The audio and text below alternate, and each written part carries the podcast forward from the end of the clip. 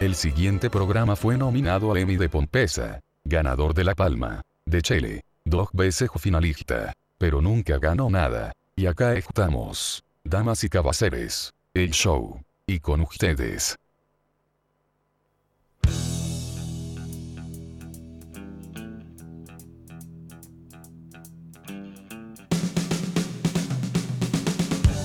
Los hombres crearon dioses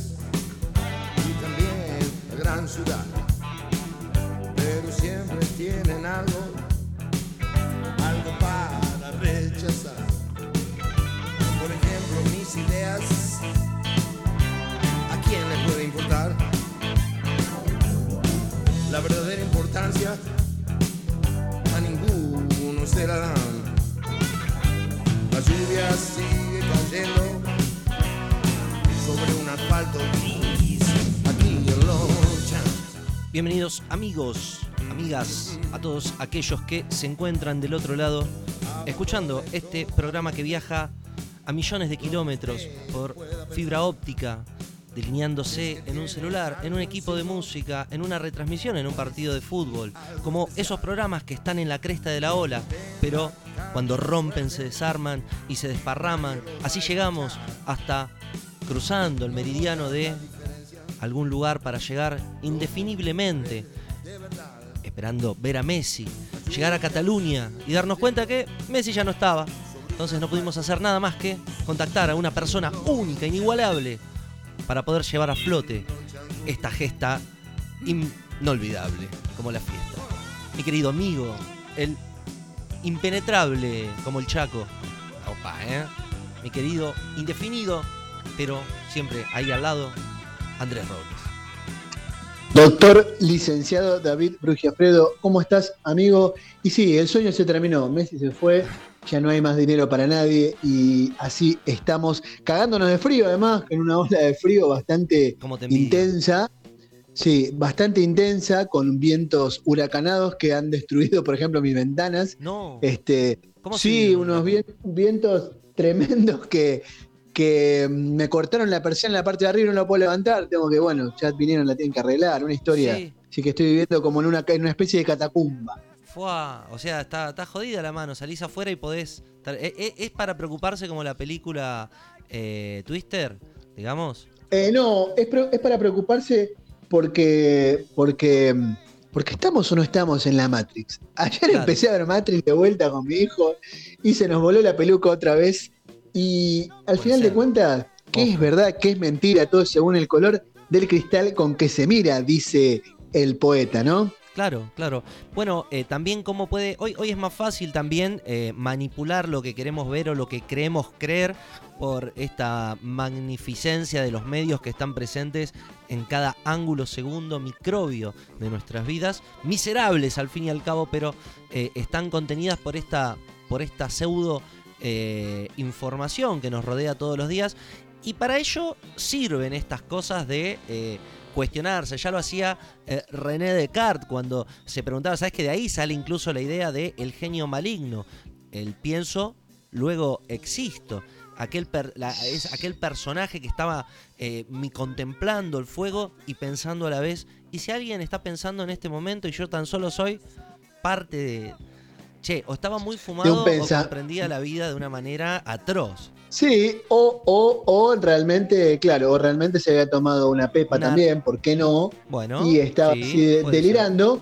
Este, igual eso no es nuevo tampoco, lo de la, las- el esta- la semiconciencia y la conciencia. Por ejemplo, lo hablan libros ancestrales, como el Bhagavad Gita, que es el, la, la- como la especie de Biblia, mm, no sé si decirlo Biblia, pero la espe- una especie para traerlo, digamos, a nuestra, a nuestra cultura occidental, mm, de la religión hindú, que habla también de que el hombre puede estar en estado de conciencia, semiconciencia, y cuando está en semiconciencia sale de sí mismo en los momentos de los sueños y se ve y puede ver y cuando alcanza mm, la revelación, digamos, cuando llega, que después, eh, por ejemplo, lo profundizará eh, Siddhartha en el momento de que él llega al estado, al estado de observación de la realidad y sale de sí mismo, eh, es una cuestión bastante recurrente en la historia, en el pensamiento del hombre. Yo supongo que desde que es hombre eh, desde que el, hombre tiene conciencia y puede empezar a pensar eh, más allá de, digamos, de, lo, de,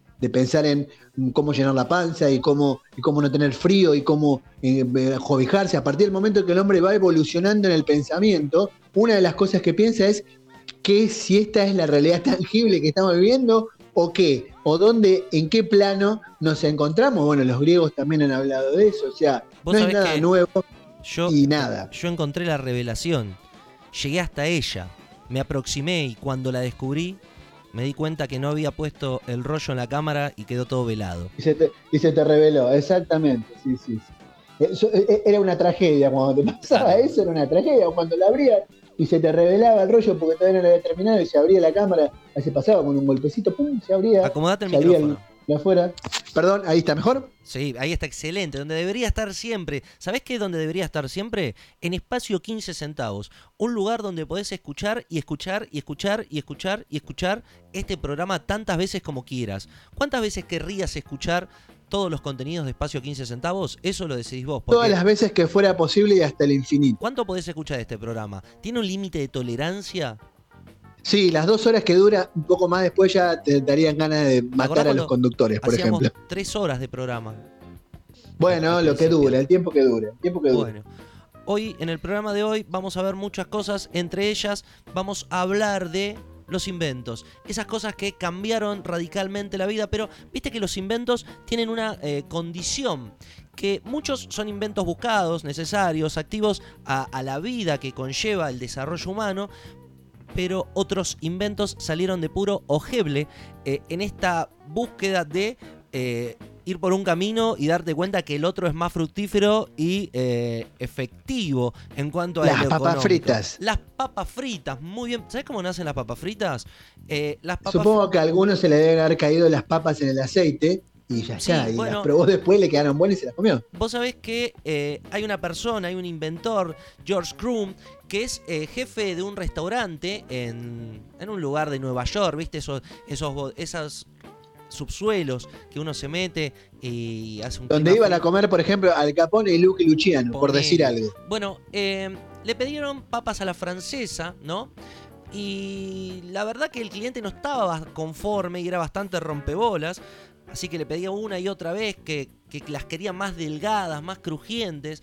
Así que el jefe de cocina, Krum, perdió el control, rebanó las papas muy delgadas, como diciendo, "Ah, ¿te gustan delgadas? Mirá, acá vas a ver. Y la frió hasta que estuvieran quemadas. Eh, bueno, esto a- a- al cliente, porque no hay poronga que le venga bien, le gustó. Así que de esa Sí. manera nacen las papas fritas.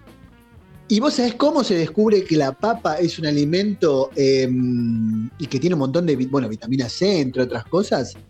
Resulta ser que cuando eh, los colonizadores, este, los, los mm, Colón, bueno, y demás adelantados que llegaron a las tierras, aquellas tierras tan ricas, porque la papa es originaria de Latinoamérica, llevaban eh, muestras de cosas que acá no había. Entre otras cosas, la papa. Pero la papa la llevaban por, lo que, por la parte de arriba no sabían que era un alimento. Cuestión que en uno de esos viajes, em, eh, los, hay una enfermedad muy común que se- tenían los, los marineros que viajaban muchas temporadas, por- o sea, mucho tiempo, que estaban en el mar, ¿no? Sin comer nada, tenían déficit de vitaminas, en especial déficit de vitamina C, les agarraba una enfermedad llamada escorbuto, con una enfermedad mm, como una especie de fiebre hemorrágica que se le terminaban cayendo los dientes, tenían fiebre y se terminaban muriendo. La cuestión que en uno, en uno de esos vi- viajes donde están llevando papas a, mm, a- al Europa. viejo mundo, desde el nuevo mundo, sí, este, hay dos marineros que ante la desesperación del hambre, porque no tenían comida, digamos, empezaron a comerse todas las, Claro. las cosas que llevaban hasta ahí. y entre esas cosas se comieron las raíces de la papa sin saber que eh, era eh, que, que era que, que era la papa. La cuestión es que cuando llegaron fueron los únicos dos que no se enfermaron de escorbuto porque tenían vitamina C. Entonces empezaron a preguntar los árabes, porque acá había la- los primeros médicos que estaban acá, acá sentados en la península eran árabes. eh, los, los- los árabes son los padres de la medicina. Los árabes que los revisaban, en los, que, re- que cuando a la población, los llevaron para que los vean, para ver por qué razón no habían enfermado de escorbuto, que era una enfermedad que era por el déficit de vitamina C Y entre las cosas empezaron a indagar hasta que encontraron que la papa era un alimento rico en vitamina C y ahí se incorporó primero a la dieta de los, de los eh, marineros y luego a la dieta general del público. Y de hecho, la papa acá en España, por ejemplo, es uno una de los alimentos primordiales. Y de hecho es un, la- Es la una base. tapa, una de las tapas más comunes. Claro, la papa brava, esa famosa papa brava, viste, que te dan las papas con picante, bueno, es uno de los alimentos. Y bueno, la tortilla de papas también, que, que acá le dicen Claro. tortilla de patatas, ¿no? Que es uno de La los alimentos primordiales, pero desde entonces se incorporó a la dieta de la gente de acá de la península. Mirá que de todo se aprende, ¿viste? Mirá. Algo- siempre se aprende. Vos me jugás con, con, un- con esa carta y yo te voy a decir que por más que vino de España, otro de los grandes inventos argentinos, porque contamos con el arma de doble filo, el alfajor. Sí, señor, uno de los inventos más gloriosos sobre la faz del universo. Qué cosa, ¿no? Qué cosa tan simple pero tan deliciosa. Bueno, otro de los, de los inventos que salieron de ojete así para, para eh, evitar tirar todo lo que había son los cereales. ¿Viste la forma que tienen lo- la- las rosetas de, de cereal? Que son aplastadas, crujientes, Sí, que señor. tienen forma de... ¿De qué tienen forma? Forma de dignidad. Cualquier persona Sí, podría... forma, forma de costra tienen, forma de cascarita. Claro. De cascarita de lastimado. Esto Mirá es, qué asquerosidad, ¿no? es una, una invención más que nada de Will Kellogg's, eh, hermano de John Kellogg's, ¿viste la, la cajita, la del tigre Tony? Eh, sí, señor. en el cual eh, ellos hacían, ¿no? Para. hervían granos para hacer granola y alimentar a, a un geriátrico o a varios geriátricos, estos hogares donde abandonaban a las personas y el Estado más o menos creaba un sistema de salud eficiente en el cual les daban cobijo, les daban. eh, se pasó de hervor, se olvidaron eh, algo en el agua. Y viste que cuando el grano queda en el agua, ¿qué pasa? Se hincha. Entonces, cuando Sí, se hincha para, para secarlo, comienzan a, a pasarlo por una, por una prensa. Y ahí se dan cuenta la forma que queda cuando se seca y bueno, de esta manera se, comien- se comienza a comercializar. La empresa Kellogg's entra en una deuda tremenda porque se prende fuego. Vos sabés que John era muy, muy duro y no quería transar, no le quería dar eh, la patente de, de su grano inflado, ¿no? De su granola. Eh, así que cuando se prende fuego Kellogg's, la, la fábrica, Will toma las riendas y comienza a, comercializar este producto que va a impactar directamente al mercado de los niños y, y va a fomentar una de eh, uno de los alimentos que están casi en la pirámide de la, la dieta cotidiana de, de los estadounidenses de, de los años 50, más o menos, desde los 40, pero más en los 50 con el, con el modelo americano de vida comienza a surgir. Así que bueno, es otra de ¿Sabes por qué está triste Kellogg's? ¿Por qué? Porque chocó Crispits. ¿Y sabes cómo se dio cuenta? Por su carita. Para comunicarte con este programa, ¿a dónde lo El puedes hacer? sano humor. También este programa es para niños. Say no more, say no more. Sí, señor. Bueno, para comunicarse con este programa lo pueden hacer a descontrol40.gmail.com. Para escuchar este programa lo pueden hacer cuando quieran, el, el momento que quieran, Y si nos quieren a escribir, través... ¿Qué? si nos quieren escribir, Si nos quieren escribir, nos escriben a descontrol40.gmail.com o en la página de estudioluna.com.ar, donde van a encontrar un iconito verde que sería como una especie de WhatsApp y el WhatsApp. Y nos van a, nos pueden mandar un WhatsApp y nos pueden decir, eh, la concha madre, paga la que debe. Y bueno, eso que obviamente nadie le va, nadie le va a no contestar. y bueno, nada. como siempre, tan desaprensivos que somos, pero no es que seamos malos, sino que nos faltó amor de chiquito, o por lo menos en mi caso. quizás. queremos saludar Y- a todos aquellos que desde el podcast van escuchando desde las latitudes. Vos sabés que volvemos a pelear cabeza a cabeza con Estados Unidos en un 46% de oyentes que desde el país vecino nos están escuchando. Vos podés creer Desde el gran país del norte. Sí, sí. Vos podés creer que en algún momento esto se eh, hubiera transformado en un programa tan versátil, tal com- tan cosmopolita. Tan revista Cosmopolitan, la revista Sí. esa de mujeres, la Cosmopolitan. Mirá No, la verdad que no, me asombra mucho, pero a la vez eh, no esperaba menos, no, no, no, no esperaba menos de vos, que sos un gran talento en este arte radiofónico, que ya venía desde el eruto, me acuerdo, Talento. desde esas épocas de, sí, talento, talento, pero va ahí, ahí va, ahí va. ¿Te acordás, Desde, Raúl, desde- el programa ese, el eruto que tenías tango este, hace un tiempo largo, Y siempre supe que yo siempre confié en vos, pibe, vamos, pibe. Yo Bien, siempre bien. supe que vos Frases eras de los que hicieron historia en la, en la radio. No, en la radio no, frases que hicieron historia. Eh, se me escapó la tortuga. Sí, lo que pasa es que siempre vamos a decir la de Maradona. Saquemos la de Maradona, porque si, si sacamos la de Maradona no hay. Sí, ¿Cuál- cuál- mirá, qué- qué- tengo otra. Tengo otra. el, que, el, que, el que puso el que el que puso dólares Claro, recibirá dólares. Sacamos a Maradona y saquemos a la política, porque te iba a decir por los Ah, niños entonces pobres. estamos condenados al éxito. Claro. Eh, a ver, frases icónicas. Eh, es una lucha. No, pero eso es cortito. Bueno, pero es una frase icónica, es una lucha, ¿eh? Ay, me agarró un Es- ataque. es- es- y ahora no me acuerdo ninguna, ahora me ¿Viste? sacaste la de la política, me sacaste la del turco, me sacaste la del Diego. Porque ¿Qué, querés? Nos vaciaste de contenido. Son, son frases que quedan eh, grabadas porque representan justamente como una persona que se puede tomar un Vengo a proponerles cohete. un sueño. Nah, esa, esa es tremenda. Esa que Martin Luther King. No fue magia, y- no, y no fue magia. Magic Johnson. Por favor. Che, hubo la fiesta de la democracia, ¿no? Este, que la acaparó Fue el día de la el gobierno de- el Sí, Día sí. de la Democracia. ¿Y fuiste? No, no, no porque no creo en las democracias. Eh, si esta es la mejor de las democracias, no, algo así, pero no, mentiras. No, no fui porque hacía mucho calor, no, no, no pertenezco a ese partido. Y sabes qué? Me recordaba en viejas, viejas y viejas circunstancias y épocas haber concurrido a la fiesta de la democracia eh, mucho más Sí, eh, abierto el contexto político porque había una política que era estar en contra de Menem.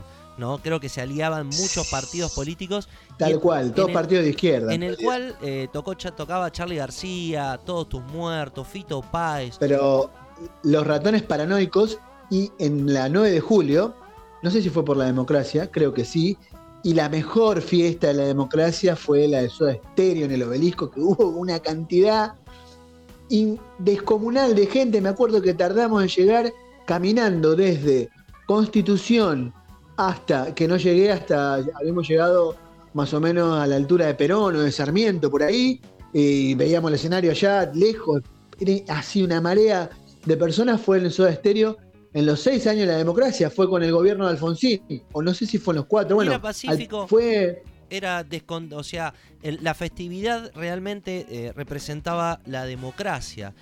Y qué palabra tan controversial, ¿no? Democracia. Eh, cuando te das cuenta que, ¿sabes que estaba leyendo mucho? Vengo leyendo mucho historia argentina, eh, pero ya de, principios de siglo, del siglo pasado, obviamente. Y te das cuenta cómo hay una frase que siempre menciono cuando, cuando hablo de democracia o de política, que es eh, a Vito Corleone, cuando le dice a, cuando rechaza vender eh, falopa, eh, le dice, ya no, ya el negocio de- del contrabando ya no sirve, Michael. Ahora la mafia más grande está allá, ¿no? En el Senado. Y vos te das una idea de que los mismos dueños que eh, dominaron las estancias, eh, manejan los latifundios, incluso el mercado internacional de la alimentación y de muchas otras cosas, son los que encabezan los partidos políticos o los que hacen el lobby necesario para seguir gobernando y seguir manejando. Por eso el criterio de democracia es un poco, eh, no sé, como controvertido.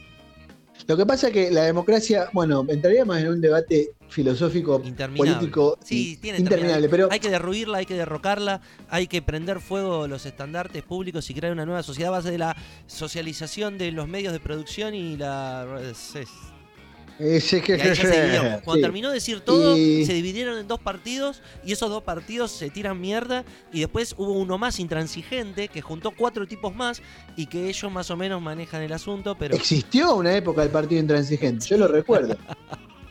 Sí, existía uno que se llamaba el partido intransigente. Ah, a ver, una, una cosa, una cosa muy. A mí me parece que la fiesta de la democracia, en, en los lugares donde, mm, donde en general las la- si se festeja una, la democracia es porque hubo un periodo que no hubo democracia. Lo pasa acá, en este país, más lento pasa en, pasa en Europa, pasa en un montón de lugares. Lo que quiero decir es que al estar festejando el Día de la Democracia es porque en algún momento la recuperaste. Porque si fuera Estados Unidos, Estados Unidos, ¿qué Día de la Democracia va a festejar si ellos tienen demo- supuesta democracia? Siempre entre comillas, ¿no? Pero democracia desde el inicio del sistema. Desde, ellos que, desde que ellos arrancaron, tienen democracia. Pero el resto del mundo en general, sacando estas excepciones como Estados Unidos, o, o, bueno, Estados Unidos en realidad, Y como Estados Unidos. Básicamente, el festejo de la democracia, el festejo del Día de la Democracia, debería ser, primero, no faltándole el respeto al que no pertenece al partido que. No, no, te- no debería ser la fiesta de la democracia del partido que gobierna, sino debería ser la fiesta de la democracia de toda la sociedad, porque, eh, porque faltarle el respeto a, por ejemplo, personas que hoy no están, que lucharon por esa democracia y que no comulgan con las ideas del gobierno que hoy está festejando y que se adueña de la fiesta de la democracia. No sé si se entiende lo que quiero ¿Vas decir. a hablar de Me parece que es un política poco. en la mesa? Mira, porque hace dos horas que está la comida enfriándose. Mirá, me maté En cocinando. Navidad, en Navidad, en Navidad voy a, poder- voy a estar solo, así que no voy a, voy a poder hablar de política, de fútbol, de religión, total voy a estar yo mismo, Pon mirando un- la tele, así que Pon un partido de fútbol y putea. Putea, putea, gritá. Pegale a la tele. sí, eh, bostero, eh, como te duele la cola del 9 de diciembre, y todo eso lo puedo decir porque bueno, porque Che, estoy yo solo. Escuchame. señor. No, solo no, o sea, no, no podés salir a la calle y cantar villancicos y hacer como las películas tipo Mi Pobre no. Angelito, ¿no? No, voy a mirar mi pobre angelito. Eh, Ayer estuvimos mirando mi pobre angelito 1, ahora vamos a mirar la, y vamos a mirar la 2 en estos días, porque lo- lo- lo- a mi hijo lo estoy em, actualizando de la, de la filmografía 80. Claro. Ya vimos, ¿qué vimos, hijo? Terminator, eh, vimos varias, varias películas, ya está como eh, El Mundo según Wayne. No, eh, peliculón, peliculón. Sí, pero la 1, la 1. Porky's. Intentamos ver... eh, no, esa no, La todavía los esa no. Pero ¿qué ¿La mostraba? Tetas, nada más. Pechos. Y bueno, pero, pero bueno, me parece que todavía no. No, sí, no, mostraron un poco más. El maltrato, ¿es abuso? ¿Viste que ahora, Sí, ahora cual. Sí, compartís sí, eso lo es. En, en el ámbito laboral? ¿Te maltrataron laboralmente? Sí, ¿no? Siempre hay Sí, sí, a mí sí. Sí, sí, a mí sí. En general, todo el mundo creo que en algún, momento pasó por maltrato laboral, creo, en general. Bueno, y, le- y estábamos viendo así como eh, cosas ochentosas. Y em, bueno, y Los vimos, 80 y los eh, 90 arrancamos- son re maltrato laboral, ¿no? Sí, aparte de mucho abuso a la mujer, una cosa bastante, bastante sentido. siniestra. Lo- los 90 es bastante feo porque ese como... Estaba probado, el- estaba garantizado. No, además- estaba- No, además los del 90 statu tiene toda esa cosa del liberalismo económico, de ese, de ese auge. Entonces es como que vos ves cosas que decís, "Uf, es bastante heavy. Pero bueno, tampoco es que ahora estemos este, Mejor. en el paraíso. Es más, por ahí creo que nos fuimos a la mierda con algunas cuestiones de ser tan de cristal, ¿no?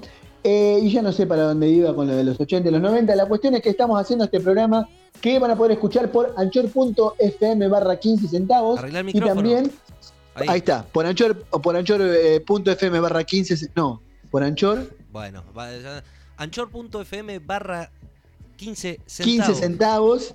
Sí, señor, y también por eh, espacio 15 centavos en Spotify y en vivo, hoy en este momento y probablemente por muchos años más, así quisiéramos, por estudioluna.com.ar. ¿Qué tenemos para hoy, compañero? Bueno, eh, no sé si en el orden establecido, esto es, un, esto es una cuestión de que por más que te den la lista, todo, se te va. Vamos a tener lo de siempre, ¿no? Y mucho más. What the fuck, lágrimas de mache, no binarie. Eh, vamos a... ¿Qué dice señora? Y como frutilla del postre, seguramente tenemos un X-Files, esos expedientes que hablan de las cosas que uno no conoce, uno desea saber más allá porque si hablamos de conspiración, hablamos de que siempre, siempre nosotros tenemos la verdad y seguramente alguna. Vamos a hablar de los Bitcoin, esas cosas que nos interesan tanto con el pibe de las computadoras. ¿Y qué más tenemos? Lo que viene, Pero lo que viene. Todo esto sin exigirte el pase sanitario, sin exigirte la- el certificado COVID. Y hablando de pase sanitario, pues no vamos al baño, a- yo quiero ir al baño, así que vos poné algo de música y seguimos con el programa.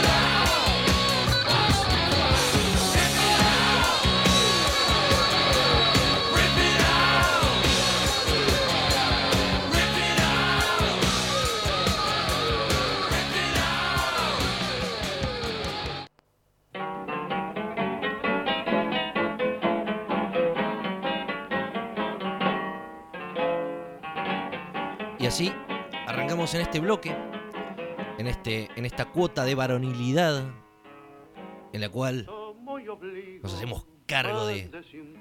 ¿De qué nos hacemos cargo? Yo ya no me hago cargo de nada. Yo soy como el Diego, yo, mis hijas son Gianina y Dalma, no me hago cargo de nada.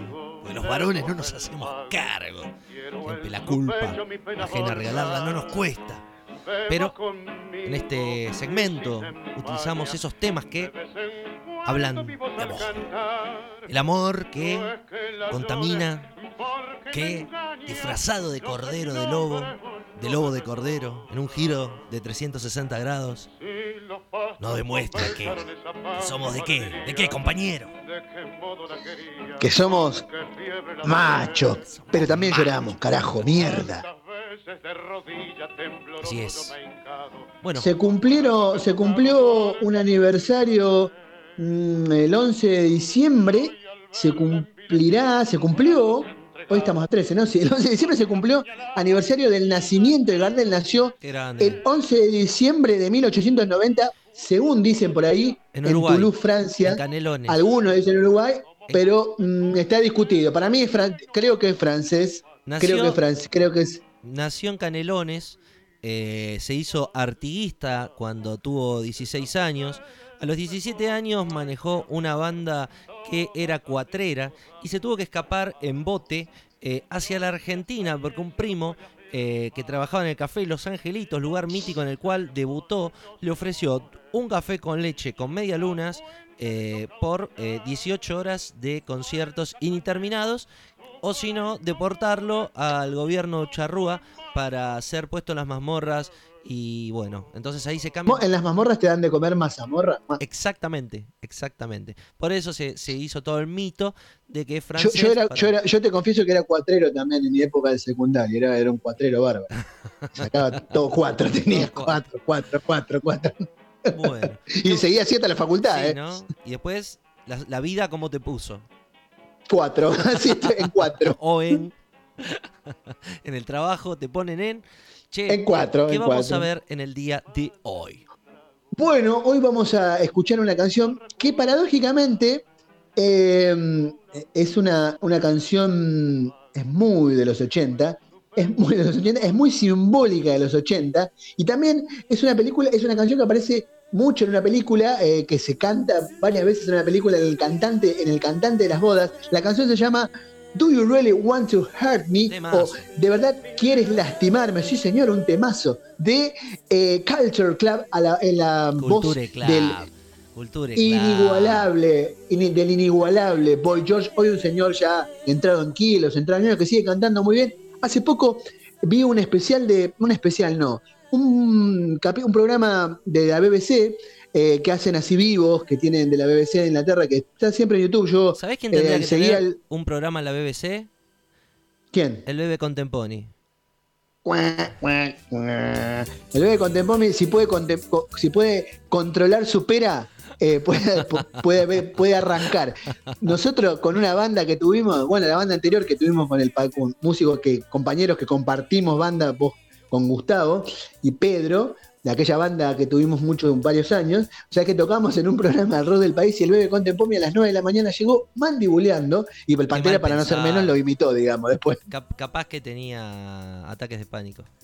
Eh, o tenía frío, qué sé yo. Bueno, la cuestión es que vamos a escuchar Do You Really Want to Hurt Me de eh, Culture Club.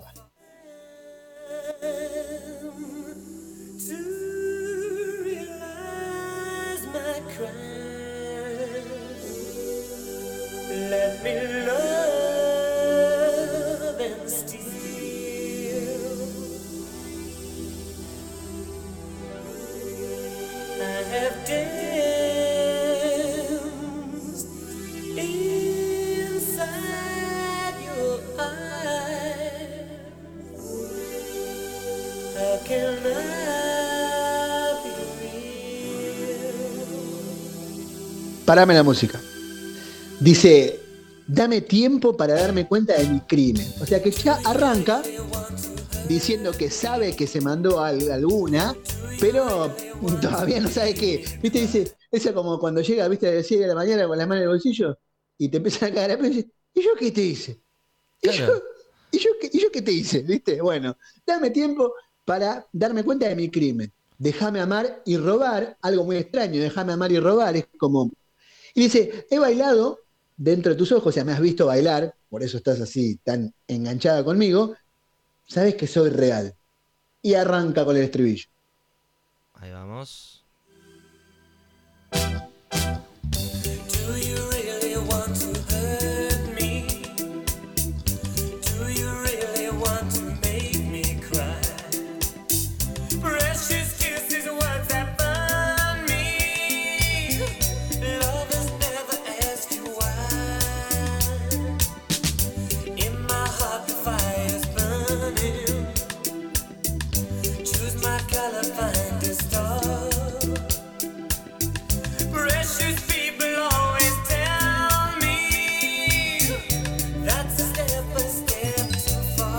Cortame la música, cortame la música.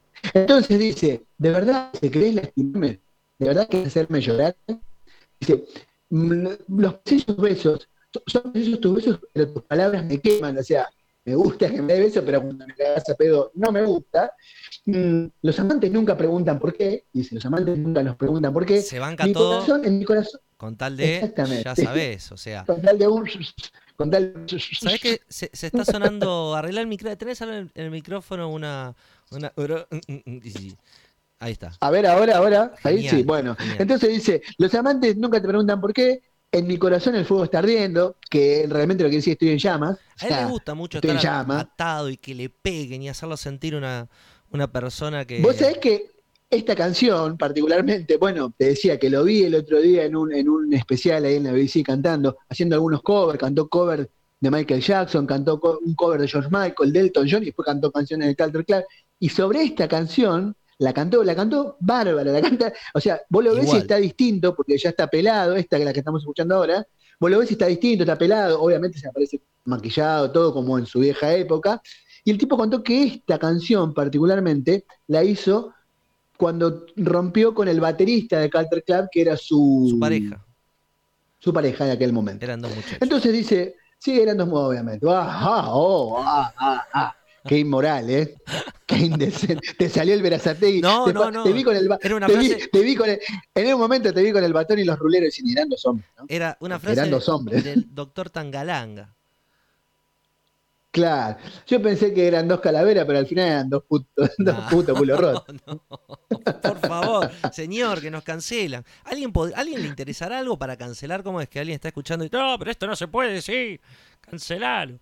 Dale, Sí, continuamos. eh, igual creo que la cancelación te termina haciendo publicidad Sí, a favor más que en contra. Entonces vamos con todo. Absolutamente. ¡Puta Sí, vamos, vamos. ¡Judíos! Sí, ¡Hay judíos! sí. ¡Hay judíos! Bueno, entonces dice, en mi corazón el fuego está ardiendo, elegí mis colores para encontrar una estrella. Chacarita, La gente preciosa. funebrero hasta la muerte. Y si no te gusta, así le dijo.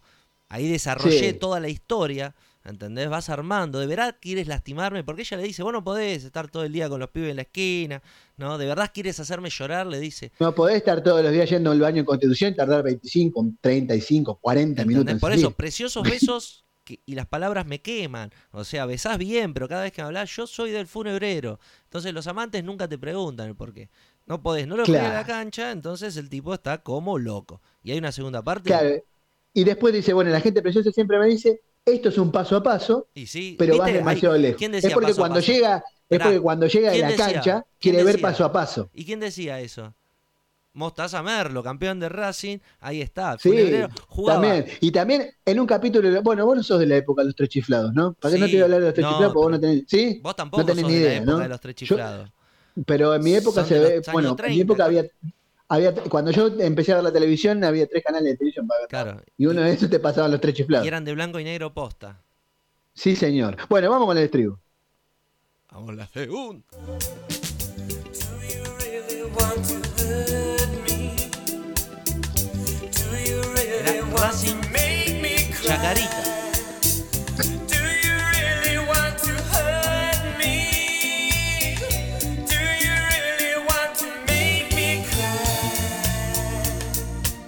Un reggae, aparte, bárbaro.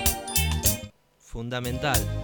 La línea de bajo, muy, impresionante. es muy, es muy de eso, de los 80 del reggae blanco británico. Bueno, arrancaron los de los Police, pero muchas bandas de esa época tomaron al reggae como, como hacer una, una versión de, bueno, UB40. ¿Escuchás esto escuchás UB40 y después en los Sí. 90, que es más o menos la, la misma línea a continuación, ¿no? Así es. Seguimos. Bueno, vamos, vamos con la segunda estrofa.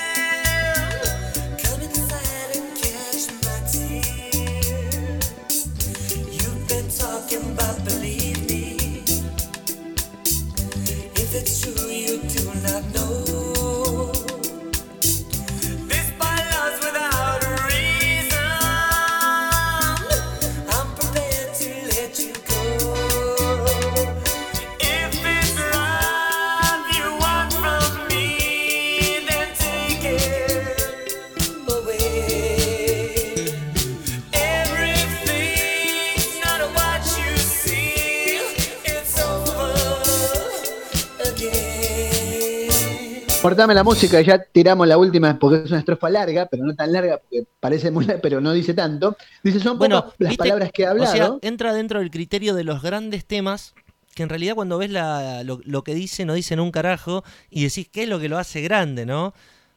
¿Qué es lo que lo es hace que no? todo, este es un, este es un temazo. Sí, pero no dice Esto es- nada. para mí es un temazo. No. No, dice, son pocas las Tema palabras que vacío. hablado. Podría perder mil años envuelto en palabras de tristeza que son simbólicas. Lo que quiere decir es que toda la huevada que te pueda llegar a decir, puedo hablarte una vida, Pero pero, no a primero vos no, la vas a- no las vas a entender, o no me vas a dar bola, no me vas a creer. Te dije Sí. tres veces, tres veces te dije, vuelvo a las cuatro.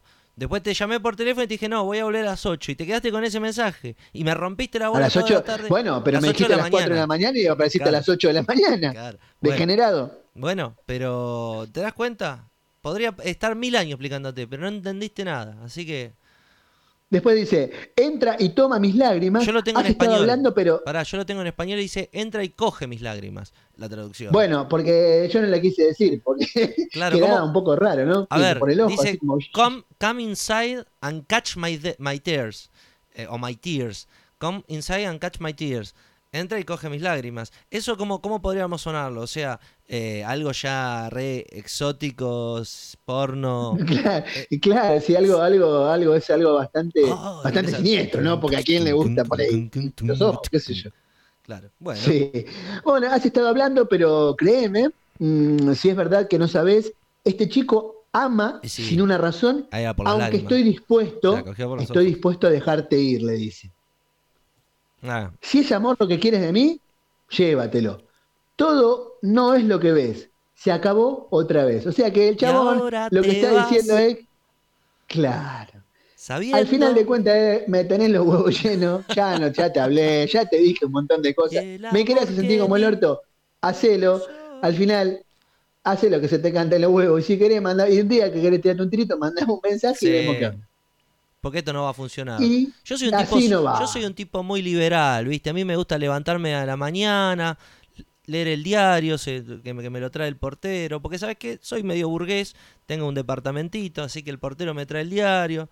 eh, y no Todavía me- habrá gente que lee el diario, lee el diario La de Nación. papel, diario físico. y si te lo Bueno, trae gente portero- grande. la- no, qué sé yo, la nación digital llega a los jóvenes también. Por eso está. No, no, pero por eso digo, no, a ver, el diario en, en virtual sí lo lee la gente, pero el físico cada vez creo que no sé, la tirada se redujo así como, creo que el 70% se redujo la tirada, creo que se, se 500 tira el- pesos está. La tirada está ¿Cómo? 500, 500 pesos la tirada y podés negociarlo, ¿eh? Ah, va, está bien. ¿Y de- dónde? Pero esto es que al Calchaquín, En ¿no? 11, 11. Ah. Ahí donde se compra y- la nación. y- pero, pero, ¿cuánto, ¿y cuánto vale un diario? No tengo ni idea. ¿Cuánto puede valer No el diario físico, papel? 250 pesos con suplemento 400 pesos que viene eh, el muñequito de la Segunda Guerra Mundial, ahora con la tercera, con máscaras anti anti -hel, helte, haters. Sí, la cagada es que, la cagada es que si se termina el diario físico, ¿con qué haces el asado, no? ¿Con qué te limpias en el, el campo? No, bueno, también, pero no, bueno, no, ¿No sabes no, hacer asado ¿con sin papel? ¿No sabes hacer asado Yo sin no papel? lo sé hacer, no, Te no voy a sé dar un tip. sin papel. Pero no se lo cuentes a A nadie. ver, a ver, a ver, contame. a en ver. serio, ¿eh? no, se lo, no se lo cuentes a nadie. No se lo cuento a nadie, dale. Agarras, eh, ¿tenés papel de, de cocina? Papel de Sí, cocina. el- con ace- le pones aceite de cocina. y le pones el aceite de cocina, haces un bollo, lo Sí. apretas bien y lo pones, o sea, haces con el carbón, haces un tipo un volcancito con, con un espacio en el medio y ahí pones Sí. el papel. Y yo te No me gusta cómo sale eso. anda, tómatela. Vos, claro, Lo hice una vez no me tómatela. Bueno, No me gusta, ¿qué querés que te? ¿Querés que te mienta? Gusta, gusta. ¿Pero prendiste el fuego o no? No tenés que ponerle medio litro. Sí, prende, prende. No, bueno, sí, pero no, no. Es un También con los cachos de la, de la grasa que le sacás No, al pero no vacío es lo lo pones ahí también. Porque ahí estás poniendo grasa. Yo te digo un, un poco de aceite de cocina. un Y si el aceite es materia grasa. Y bueno, pero es poquito a comparación de un cacho de grasa. Eso ya hace humo. Bueno, sí, pu- pu- puede, puede ser, Esto puede funciona. ser, eso, eso puede ser. que la gente Bueno, lo la cuestión es que- y nos mande un mensaje. La cuestión es que Do You Really Want to Hear Me es otra mariconada de, digamos, no una mariconada, sino otra histeriqueada, porque en realidad lo que le está diciendo es, se la quiere sacar de encima, le dice, bueno, ya está, terminemos con esto, pero después la quiere hacer sentir mal y le dice, mira, ¿me querés hacer llorar? ¿Me querés sentir mal? Esto estás haciendo. Tomá, te lo dije. Bueno, para cerrar, Bueno, para cerrar, eh, para cerrar, para, ah, para cerrar, sí, te voy a pedir una canción de The Cardigans que Ah. se llama My Favorite Game. siempre música moderna. Esto es punto y aparte. Bueno, es que soy un hombre viejo, ¿qué crees que? ¿Qué temazo? Hacía mucho no lo escuchaba.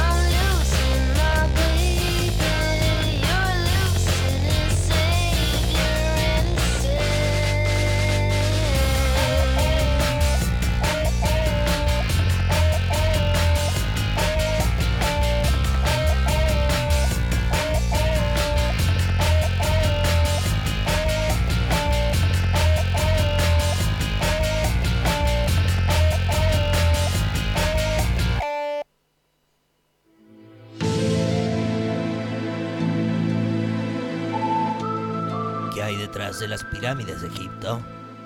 ¿Se hundió el Titanic de verdad? ¿El hombre alguna vez hizo un asado en la luna? Son misterios que nos llevan a preguntar. Cosas insólitas, conspiraciones. ¿Está embarazada Fabiola? ¿Es el padre Alberto? El misterio nos envuelve en esto. ¿Néstor está muerto o está veraneando en La Habana con Jabran, Menem, Elvis Presley y Luca Prodan? Todo eso y mucho más. En los expedientes X. Hoy, ¿Triple X? triple X. X, no, doble X. Hay escenas, pero son tapadas. X, o- X, X, X videos. ¿Vos te acordás que había un programa, un canal que se llamaba eh, Film and Arts? Film and Arts Sí, señor. que pasaban a Sí, la señor, Film and Arts. las películas eh, que eran de una sola X. No o- comerciales. no pero eran siempre se frotaban, no, no, no, no, no se veía el coito. Uno decía, a ver, a ver, a ver, de costado. Bueno, esto es casi parecido. Vamos a brindarte una información de la que vamos a compartir el día de hoy. Suceso paranormal que ¿Está chequeado esto? está chequeado, por favor. Por, acá tengo los papeles. Estos son los del auto. Firme acá. Desde ahora en más, usted es propietario de una siambreta, una renoleta y una licuadora cortesía de Liliana. Bien, continuemos. Todo esto que te voy a contar sucede entre el 19 y 20 de septiembre de 1961 y está conocido en el ámbito de la ufología como la abducción de los Hill. No de Benny, sino de Betty y Barney Hill. Betty y Barney Hill eran una pareja de la localidad de Portsmouth, en Nuevo Hampshire, y se iban de vacaciones, ¿no? Volvían, se iban, hicieron la suya, y cuando volvían, sucede un hecho que los va a poner de un giro de 360 grados, de vuelta Es el giro que más nos gusta a nosotros. totalmente, porque vuelven cambiados, vuelven en una fase B. Vuelven cambiados, digamos. Se fueron en chancleta y en hojota y vuelven con jean y zapatillas. Cuando te vas de vacaciones sucede que volvés cambiado, volvés renovado. Lo que ellos no iban a pensar era qué cambio les iba a pasar. Eh, al anochecer del 19 de septiembre, los Hill estaban conduciendo de regreso a la localidad de Portsmouth de unas Esos vacaciones giles, eran dos giles. y se iba escuchando para papá, pa, para papá, pa.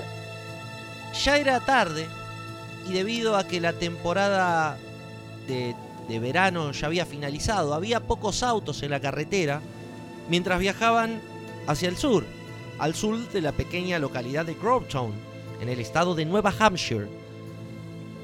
Cuando se hizo muy de noche, observaron un punto brillante en la luz del cielo. Todo se hizo silencio.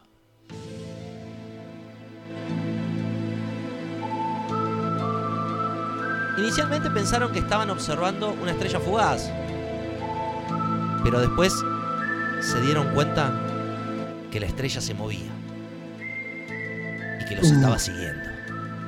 Mientras Barney Uh. seguía conduciendo por la ruta 3 de los Estados Unidos, Betty ¿El pensó- se llamaba Barney? Barney. Pero en, en el año 61 era común. Yo me imagino que Barney tenía el pelo. Era bibliotecar- bibliotecario de su comunidad. Era una persona que, que era conocida y querida en el, en el pueblo. Yo, yo me lo imagino como un gordo grandote, Claro. tipo un oso de color violeta que va cantando Te quiero yo. Oye, ¿Y tú? ¿tú crees que nos están siguiendo? Conduce, Barney, conduce, acelera. Ese igual el que, ¡Saca el el que te salió, te salió más, celo- más celoso yo y que el oso Barney. Pero bueno, no importa. Bueno, mientras Barney conducía por la ruta 3, que no es la que te lleva Gómez. a González Catán y a la Ferrere, Betty pensó que estaba observando un satélite artificial y le pidió a Barney que se detuviera para poder mirarlo de cerca. ¿Viste? Onda, dale, para, pero estamos en el medio de la noche. Preocupado por la pro- po- perdón, preocupado por la posible presencia de osos, cuando Barney se baja, tiene como, como todo buen hombre, como valiente que puede ser, que puede tener Un rifle. Un rifle. muy bien, un revólver. Tenía un revólver. Bueno. Que eh, lo tenía que lo compré, seguramente lo compré en el Walmart. Exactamente. Eh, Betty ya sabía que podía suceder porque la hermana le contó y se lo contó la prima, que a la vez en la peluquería fue eh, un rumor que ya había unos platillos. Pará, pará, voladores. pará. Sí. Betty tenía una peluquería, o sea, No, la la Betty la peluquera. Ah, la hermana, La que se llamaba qué, Irma o Marta. Y yo calculo que Marta, Marta. Tenemos acá Ah, confirmado sí. que era Marta, eh, que ya había confesado que había visto un platillo volador unos años antes, viste en los pueblos chicos cómo corren las historias. Entonces, Sí. Betty agarra los auriculares y pone Pearl Jam. No, los binoculares, no existía Pearl Jam ni los auriculares en esa época, eh, pero pone los binoculares y a medida que se va moviendo con Los pone al dirección a revés. Qué lejos que están, dice. Lejos. Boluda, los tenés al revés.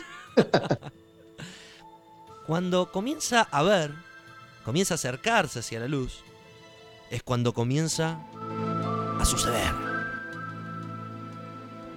¿Quién se acerca a una.? Dejate. Vos si te ves una luz en la ruta, Sí. yo me meto raro, me voy a la. O sea, lo último que quisiera Mirá, es acercarme a la luz. si es la policía te caga tiros. Si Sí. es pirata del asfalto te roban y te dejan a pie en medio del desierto, lo más posible es que te coman los lobos. Eh, o te Sí. mueras de frío. Más en Canadá, volviendo de Canadá a esa hora. Eh, Así que acelerá, acelerá, metele caño y si se acercan como Terminator, dispará, dispará. Y si matás Tal a cual, alguien, tal cual. Escuchame, y si matás a alguien, te acercás, lo meás, lo cagás, eh, te tomás eh, una raya de merca, te tomás un- una botella de whisky y decís, sos inimputable, papá.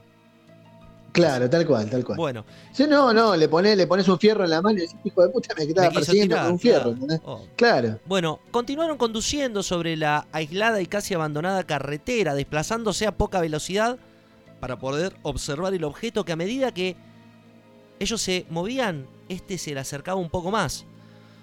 Aunque el objeto era esporádicamente... Qué cagazo, boludo. Sí, sí, sí, sí. Bueno, eh, esporádicamente desaparecía, pero era por los picos de las montañas. Y parecía moverse al unísono con la tipografía, ¿viste? O sea, para arriba, para abajo. Al centro y adentro. se puso sobre ellos y descendió lentamente en su dirección. En determinado momento el objeto pareció aterrizar sobre la cima de la montaña Cannon. Dale, hacelo, hacelo. Sacó una foto, sacó una foto, Hacelo, sí. sacó una foto Montaña Cannon. en el colchón. Ahí está, ¿En el muy colchón? bien, muy bien. Pero luego Ahí, se bajó y se escuchaba. Pero luego rápidamente volvió a moverse. Por momentos parecía el patrón de vuelo de una pelota en juego de paleta, rápidamente aproximándose al vehículo de los Hill y después retrocediendo. A 1.5 kilómetros al sur de la pequeña localidad de Indian Head. Cabeza de indio. O indio cabeza. Barney se detiene y ya hinchado los huevos, se baja, agarra de vuelta el revólver y dice, bueno, loco, ¿qué pasa? Puso su pistola en el bolsillo y no se dio cuenta que la nave ya había descendido unos 30 metros sobre el coche. Ya llenaba todo el campo de visión, a través del cual Betty no se quedaba atrás, lo estaba observando también. Barney se va acercando, se acerca al objeto y ve una luz que comienza a oscilar. Tiki, tiki, tiki. Era Betty que se había apoyado sobre el guiño y la luz de giro. De repente, casi con una precisión militar, todas, menos una de las figuras que comenzaron a asomarse sobre la ventana de la nave y que lo estaban mirando curiosa inquisitivamente, se movieron hacia lo que parecía ser un panel de instrumentos, como si fuesen a realizar una tarea importante. El tema es que a partir de este momento, los Hill fueron telepáticamente conducidos hacia el centro de la nave. Le dijeron quédate donde estás y seguí mirando. Y ahí se cortó todo. ¿Cómo, cómo? Le, que- telepáticamente le dijeron, quédate donde estás Sí. seguí mirando, se le dijeron tele- Eh, telepáticamente. No me mires, no me mires, pasa, pasa. Claro.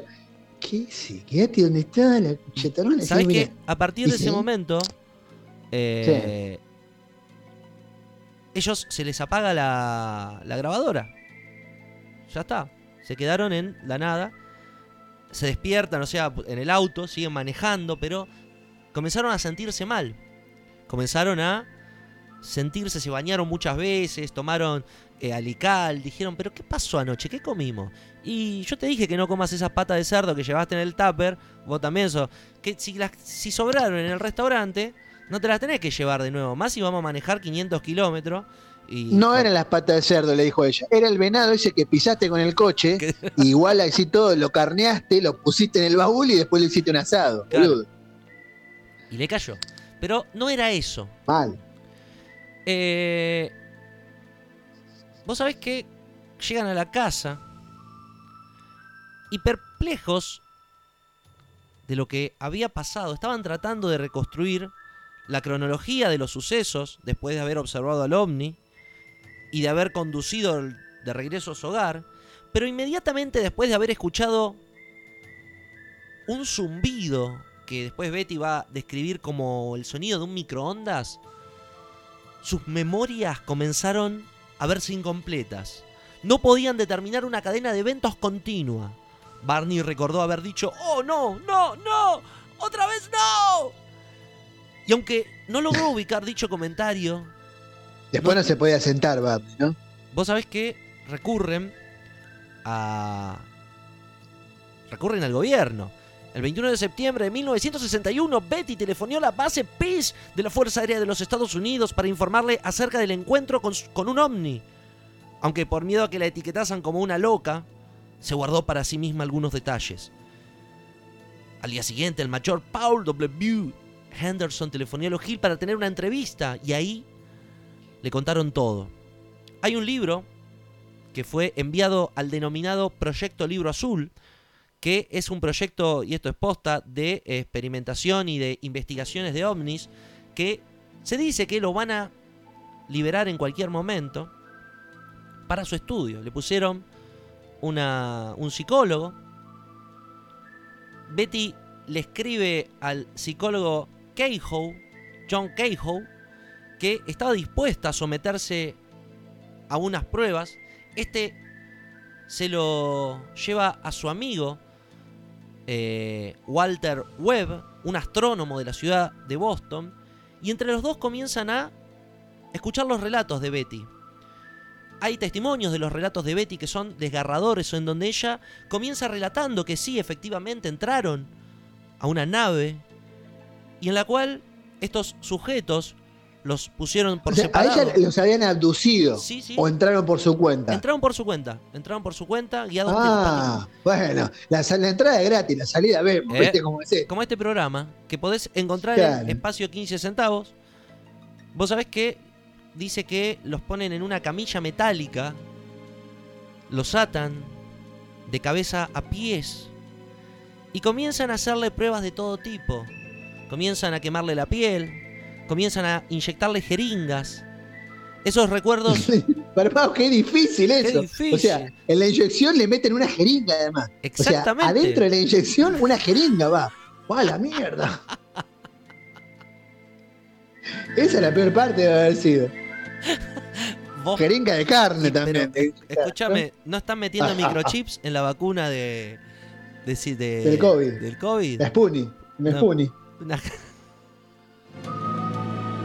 bueno, eh, vos sabés que, resumiendo, comienzan a recordar todas estas torturas Bajo hipnosis, bajo hipnosis. bajo la hipnosis del doctor Walter Webb. La entrevista Qué comienza a ser analizada.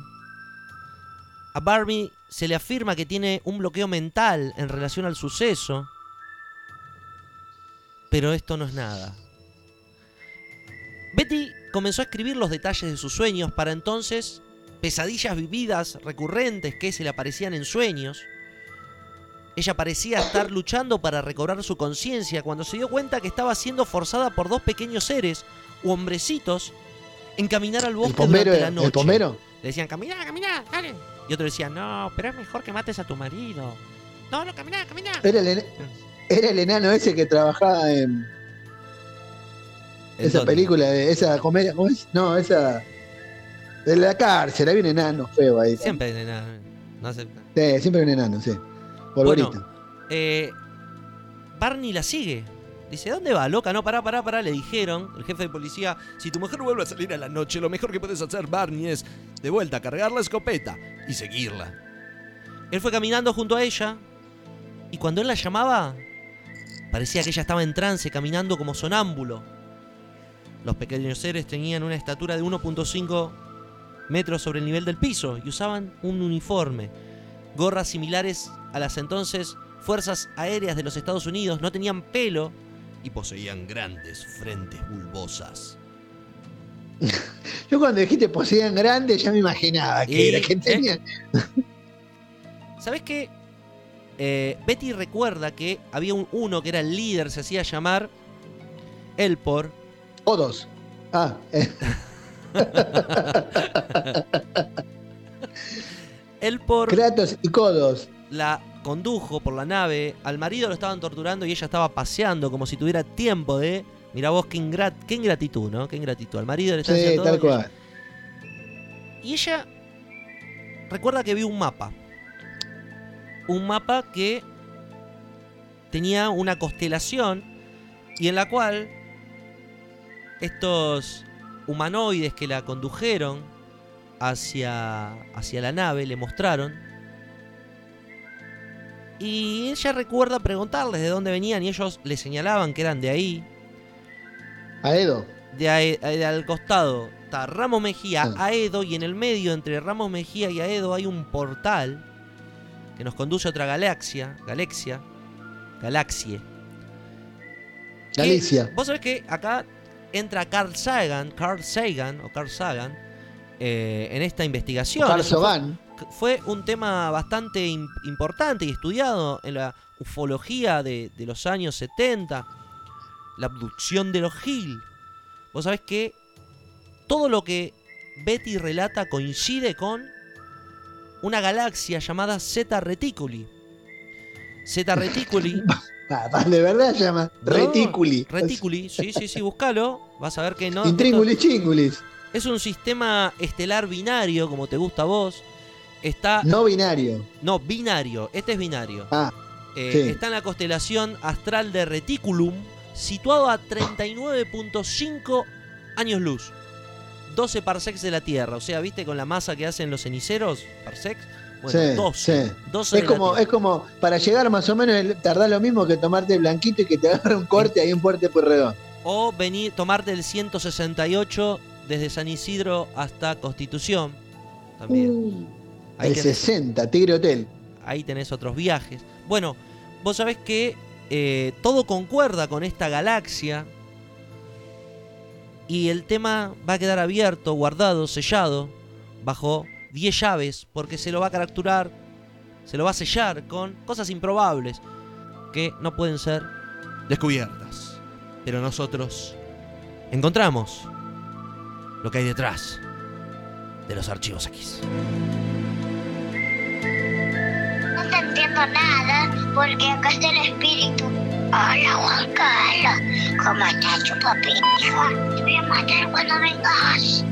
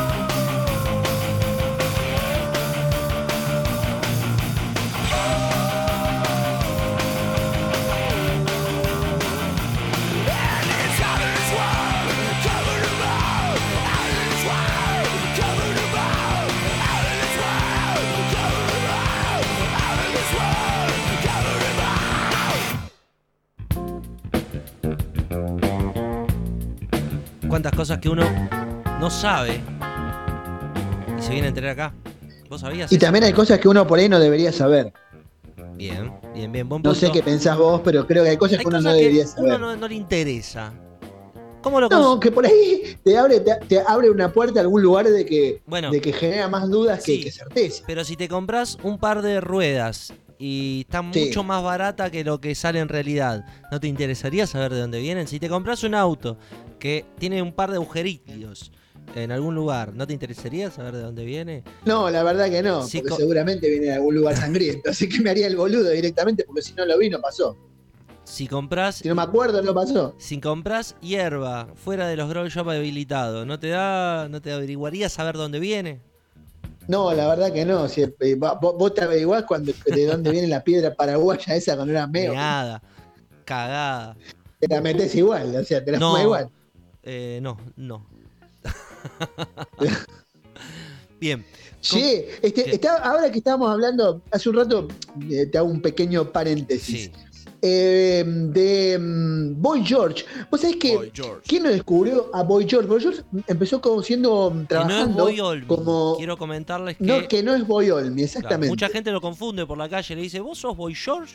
No, soy Boy Olmi. Y está cansado. Quiero no, decirle a, que. Bo- a Boy George le dicen, ¿vos sos Boy Olmi? Claro. Y, Y, Boy George se queda mirándolo y no dice, no entiendo, no habla y están español. dice. cansados también de que los confundan. Quiero avisar. sí. O sea, un día van a meter un sopapo. Ya, ya está. Tiene un límite, ¿no?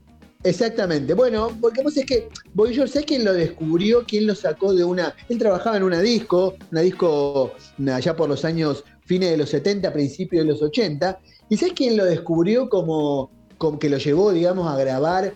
Primero lo escuchó cantar alguna vez y después lo llevó a grabar por su aspecto. Michael McLaren, el inventor de los los Sex mm, Sex Pistols. Y vos sabés que eh, apareció su primera aparición en la canción que escuchamos recién. Fue su primer, el primer éxito de Culture Club, el primer éxito así que llegó, estuvo en el puesto número, mm, llegó a ser número uno en varios países y en Inglaterra este, fue la aparición de Boy George de los Culture Club cantando esta canción eh, Do, you really, Want to Hurt Me en un especial Top of the Pops. Ese es el programa que vi hace poco. Es un programa que existe hace muchísimos años. En la BBC es un programa buenísimo porque los músicos solían tocar en vivo, ahora no, ahora hacen playback, pero en una época se hacían en vivo. Y generó, te imaginás, la imagen para, los, para la sociedad británica de los 80 fue un shock absoluto porque el tipo con esa figura, si bien había muchos músicos que coqueteaban con esa cosa andrógina, medio extraña, desde David Bowie, Freddie Mercury, toda una cosa que que iba y venía, digamos que el que se declaró abiertamente así mm, transexual o que se vistió, sí, travesti, transexual podríamos decir, fue este Boy George, así que fue un, pionero, nene. ¿no? Tampoco Ese- es que de ninguna... ¿Ese es un muchacho o una muchacha? Porque no lo reconozco. Exacto, bueno, vos sabés que eso- esa discusión se planteó, fue una gran polémica después de la aparición de Boy George y de los Culture Club en Top of the Pop. Y mm, así mirando algunos datos de él, bueno, después de que se separó, tuvo muchos problemas con el consumo de heroína.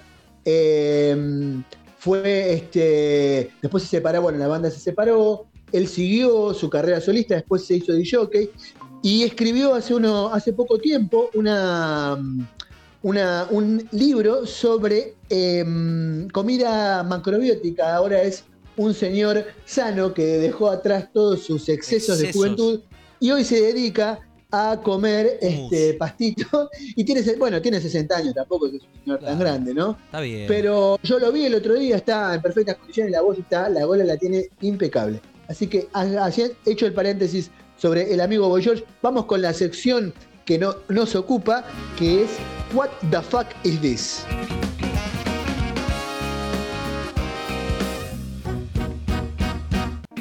Bueno, como siempre, estamos haciendo esta sección en la cual mostramos nuestro lado más oculto. La música que tanto conocemos tiene su lado B. El lado oculto que está cada vez más, más, a la luz, más digamos. descubierto. Ya creo que, que Sí, sí, sí. yo me estoy quedando, o sea, no sabía que ocultaba tanto, eh, pero tengo, tengo, ya no tengo más discos para, para decir esto entra dentro de WTF. Tengo mucho más para compartir, pero para dentro de WTF qué es lo que significa, ¿no? Estos, estos Hay temas que revolver en la memoria. Yo a veces así revolviendo en la memoria encuentro, digamos. son los discos que nunca íbamos a decir, por más que, no sé, que íbamos a escuchar. Eh, la impronta metalera, rockera que había en esos momentos, nos llevaron a guardarlos, guardarlos en el closet y hoy los compartimos con ustedes. Sí, señor, los compartimos con ustedes. Y hoy la primera canción que voy a poner así ya arriba de la mesa porque lo tenemos a Guille ahí, esperando, así que no vamos a hacer muy largo esto. Eh, la primera canción que voy a poner arriba de la mesa se llama You Don't Fool Me y es una canción de un grupo ultra conocido como es Queen, pero es una de las canciones del disco mm, Made in Heaven, ese disco póstumo que todos sacan después de que se muere el cantante para ver si pueden ganar unos mangos. Todas las bandas que el cantante se va y quedan algunas cosas grabadas por ahí, sacan un disco póstumo y esta canción pertenece a ese disco.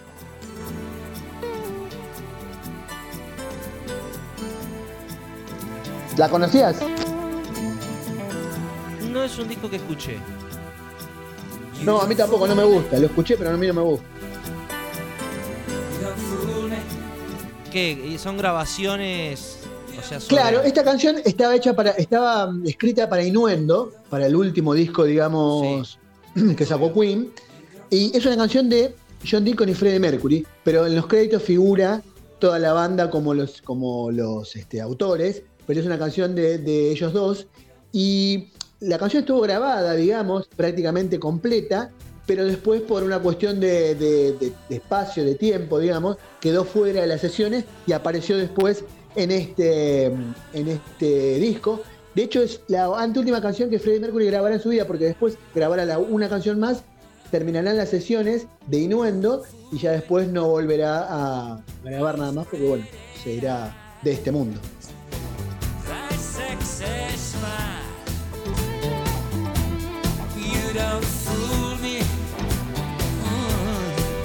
Esta canción después por allá por los 2000, 1990 y pico, 2000, surgió, volvió a surgir, estuvo muy de moda en la época del, del dance, digamos, tiene así como muchísimos remixes de DJs eh, que la han, este, de, bueno, como te digo, remixado y ha salido así muchas veces. Y yo de hecho la conocía de ahí, la versión más electrónica, que no tan la rock, más rockera, entre comillas, como es esta.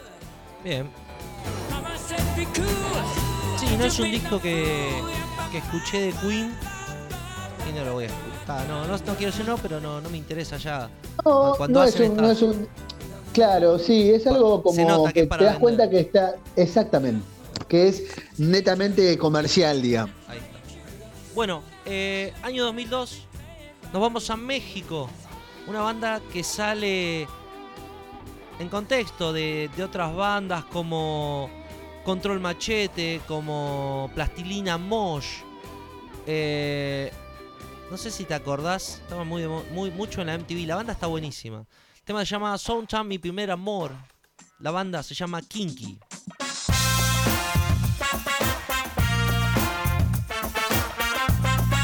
Una gran banda esta. Yo los vi en. ¿Lo viste? En un, sí, los vi en un festival. No me acuerdo si fue un personal.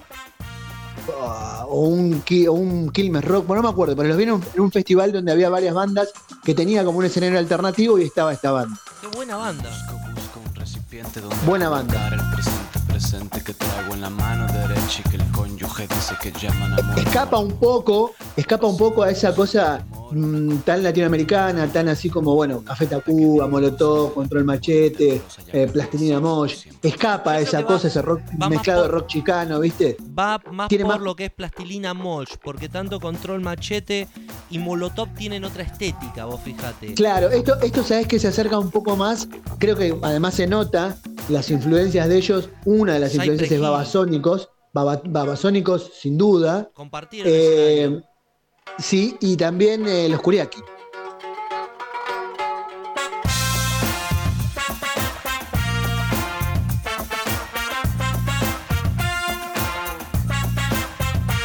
Muy bueno. Bueno. Buena jugada. Bueno, y ahí te vamos a bajar, sí, bu- buena jugada. Vamos a bajar la intensidad así a 250. veces. Pegamos un frenazo, venimos por ruta 2, nos tenemos que meternos para agarrar eh, ruta 11 y na- antes de pasarnos nos damos cuenta, frenamos y entramos con esta canción Claro. No pasa nada, no pasa nada. No, no, yo, yo acá le metés, viste, banquineás un poco y te. Pelotudo. Bueno, sí, sí, sí, sí, tal cual. Y sacaba la mano La canción es una canción del año 1983, una de las canciones más famosas de este hombre. No sé si creo que tiene esta y otra más, porque yo no conozco ninguna más. Se llama Hello y es de Lionel Richie. Padre de Nicole Richie. Exactamente. Nieto e hijo del señor Richie. El viejo Richie. Claro. Jugaba- Jugaba al ajedrez en la plaza. Sí, sí, sí. Ricardo, Richie en confianza. Claro, porque ellos son puertorriqueños o qué son.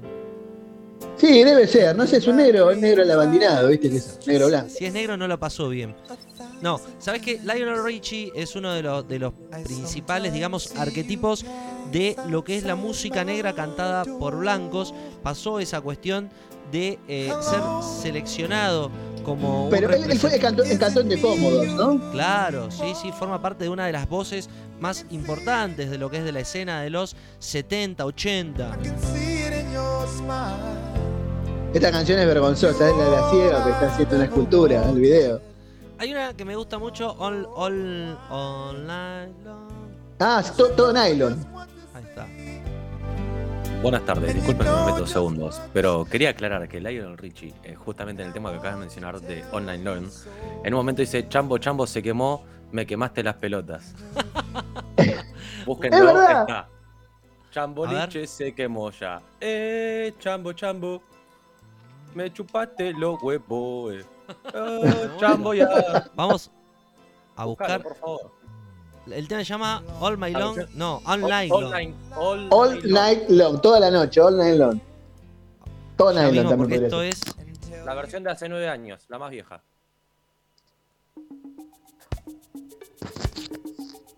Así Solamente quería arranca. aclarar eso. Perdón que me haya metido. No, antes. por favor. No, no, no, por favor. Paso, te saludamos.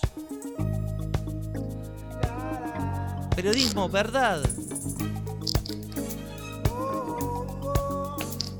Vamos a fumarnos toda la canción. A ver. Por lo menos lo vale.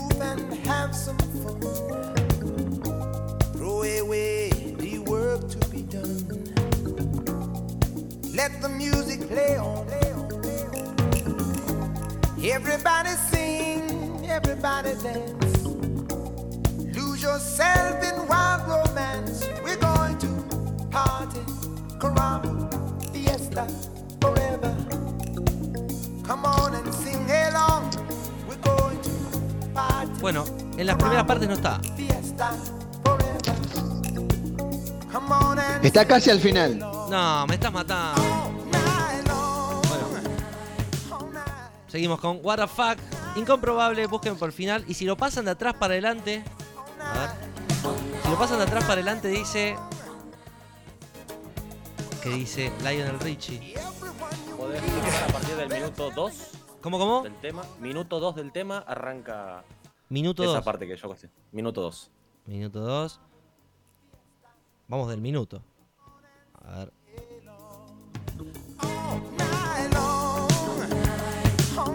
Está buena esta canción, ¿eh? Pará, vamos a buscar el momento. Ah, la parte que dice son bolitas, no sé qué, empieza así. Sí, sí, ya sé cuál parte.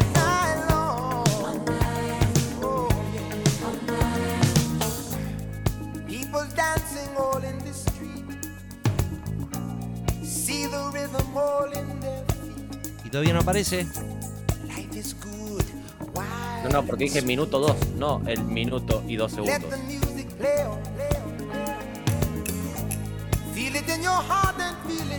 Soul.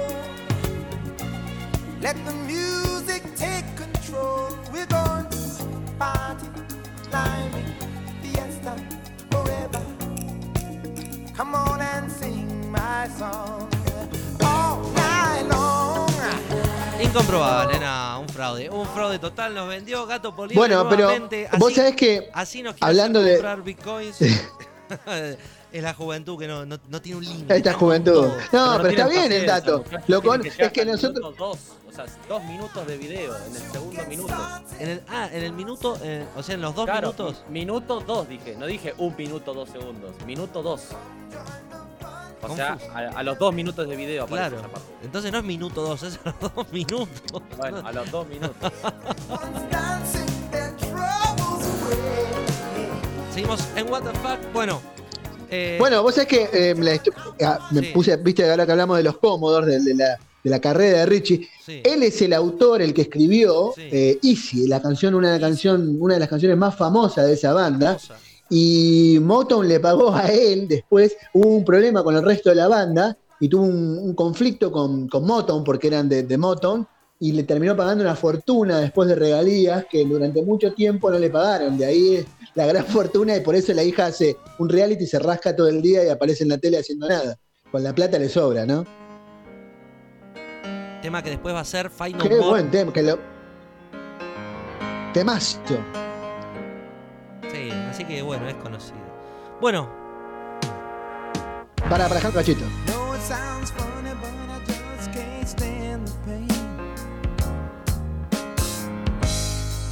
Girl, I'm leaving you tomorrow. Es que cuando el sonido, el sonido Motown tiene una cosa que el bajo y la batería suenan de una forma inconfundible. Los discos de, de Stevie Wonder, de Motown, suena exactamente igual. Es, yo sé cómo logran un sonido tan nítido, tan potente de, de la base, de la batería y el bajo.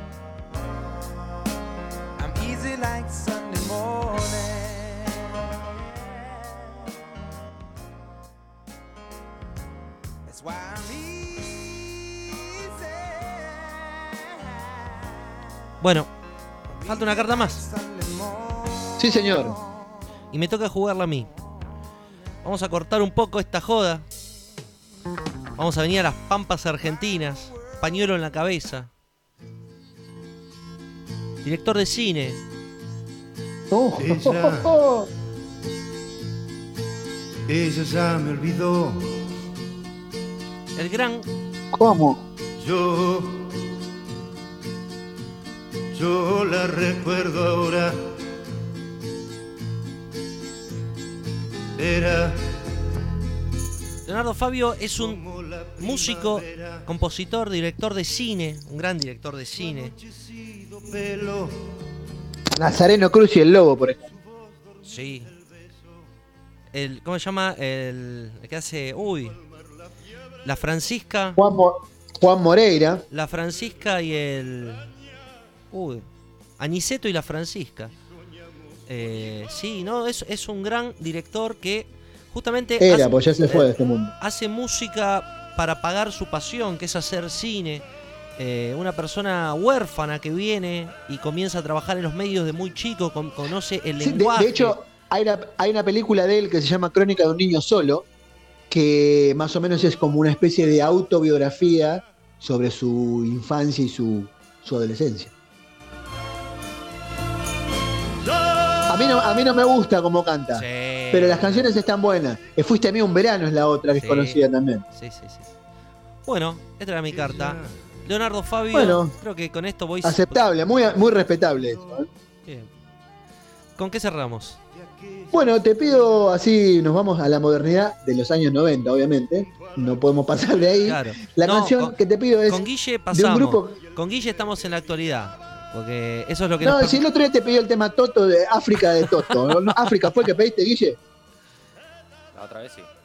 Bueno, a ver, entonces que me hablas de la modernidad, pero te pido un tema de 1982. Claro. Eh, yo te voy a pedir Connect del grupo Stereo MCs.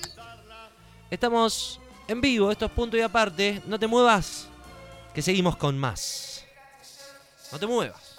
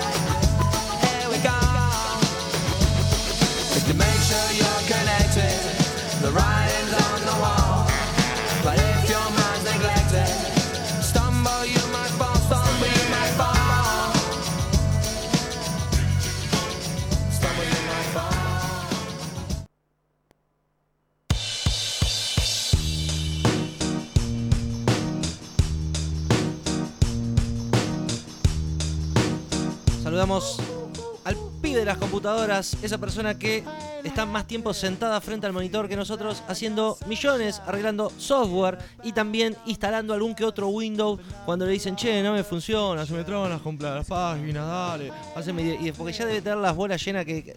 ¿Sabes usar la computadora?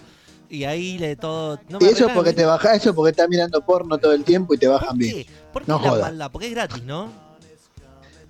Porque ¿Cómo? Porque es gratuito, por eso. Te, te mandan Porque todos mira- esos- los virus y todo eso. Ah, sí, no sé, porque de- para que te, te des cuenta que sos un degenerado que no tendría que estar mirando esa porquería Claro, inmoral. Cagate, te rompo la computadora y ahí lo llamás a él para decirle. ¿Sabés que no me anda? Se me tilda todo. Escribo en el Word y, y me pone me pone de simbolito.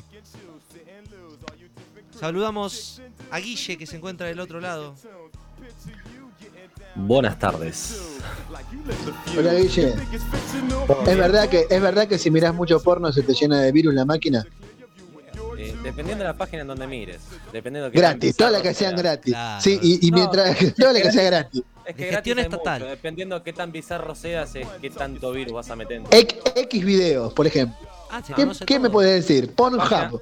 de las páginas más comunes, ninguna te, pone te pone virus. A menos que entres a los links que te ponen a los costados. Hay chicas rubias. ¿Y vos cómo sabés todo eso?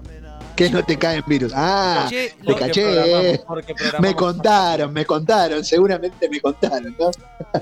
Ya lo dije una vez y lo voy a volver a decir. Si soy un gordo que está frente a las computadoras, las, mis probabilidades de coger son muy bajas. Escúchame, ¿quién hace lo- los virus o y cuál, cuál es el fin? ¿La- ¿Los mismos antivirus hacen sus virus? ¿O cuál es el, el fin de dañar un, un noble No. instrumento? No, el problema ocurre Acércate más, porque, Guille. eh, sí. El, el problema ocurre porque lo que quieren hacer es, eh, cuando vos te descargas un virus, eh, tienen muchas chances de poder agarrar y sacarte información, sean tarjetas de crédito, cuentas o cualquier cosa que tengas en Claro. tu computadora. Muchas de las veces son virus malintencionados que simplemente te destrozan la computadora para que Vaya tengas que volver a formatear todo. No, no, no, no. eh, usualmente es muy raro que te llegue un virus a, a- a dejar inútil la máquina. Siempre con un formateo se suele solucionar. Eh, los virus que, que dejan inútiles las máquinas ya son muchos virus juntos a la vez, no es solamente uno solo. Y es para un fin en específico. Según lo que nos enseñó Yo Robot, eh, Mr. Robot, perdón, eh, es para un fin específico.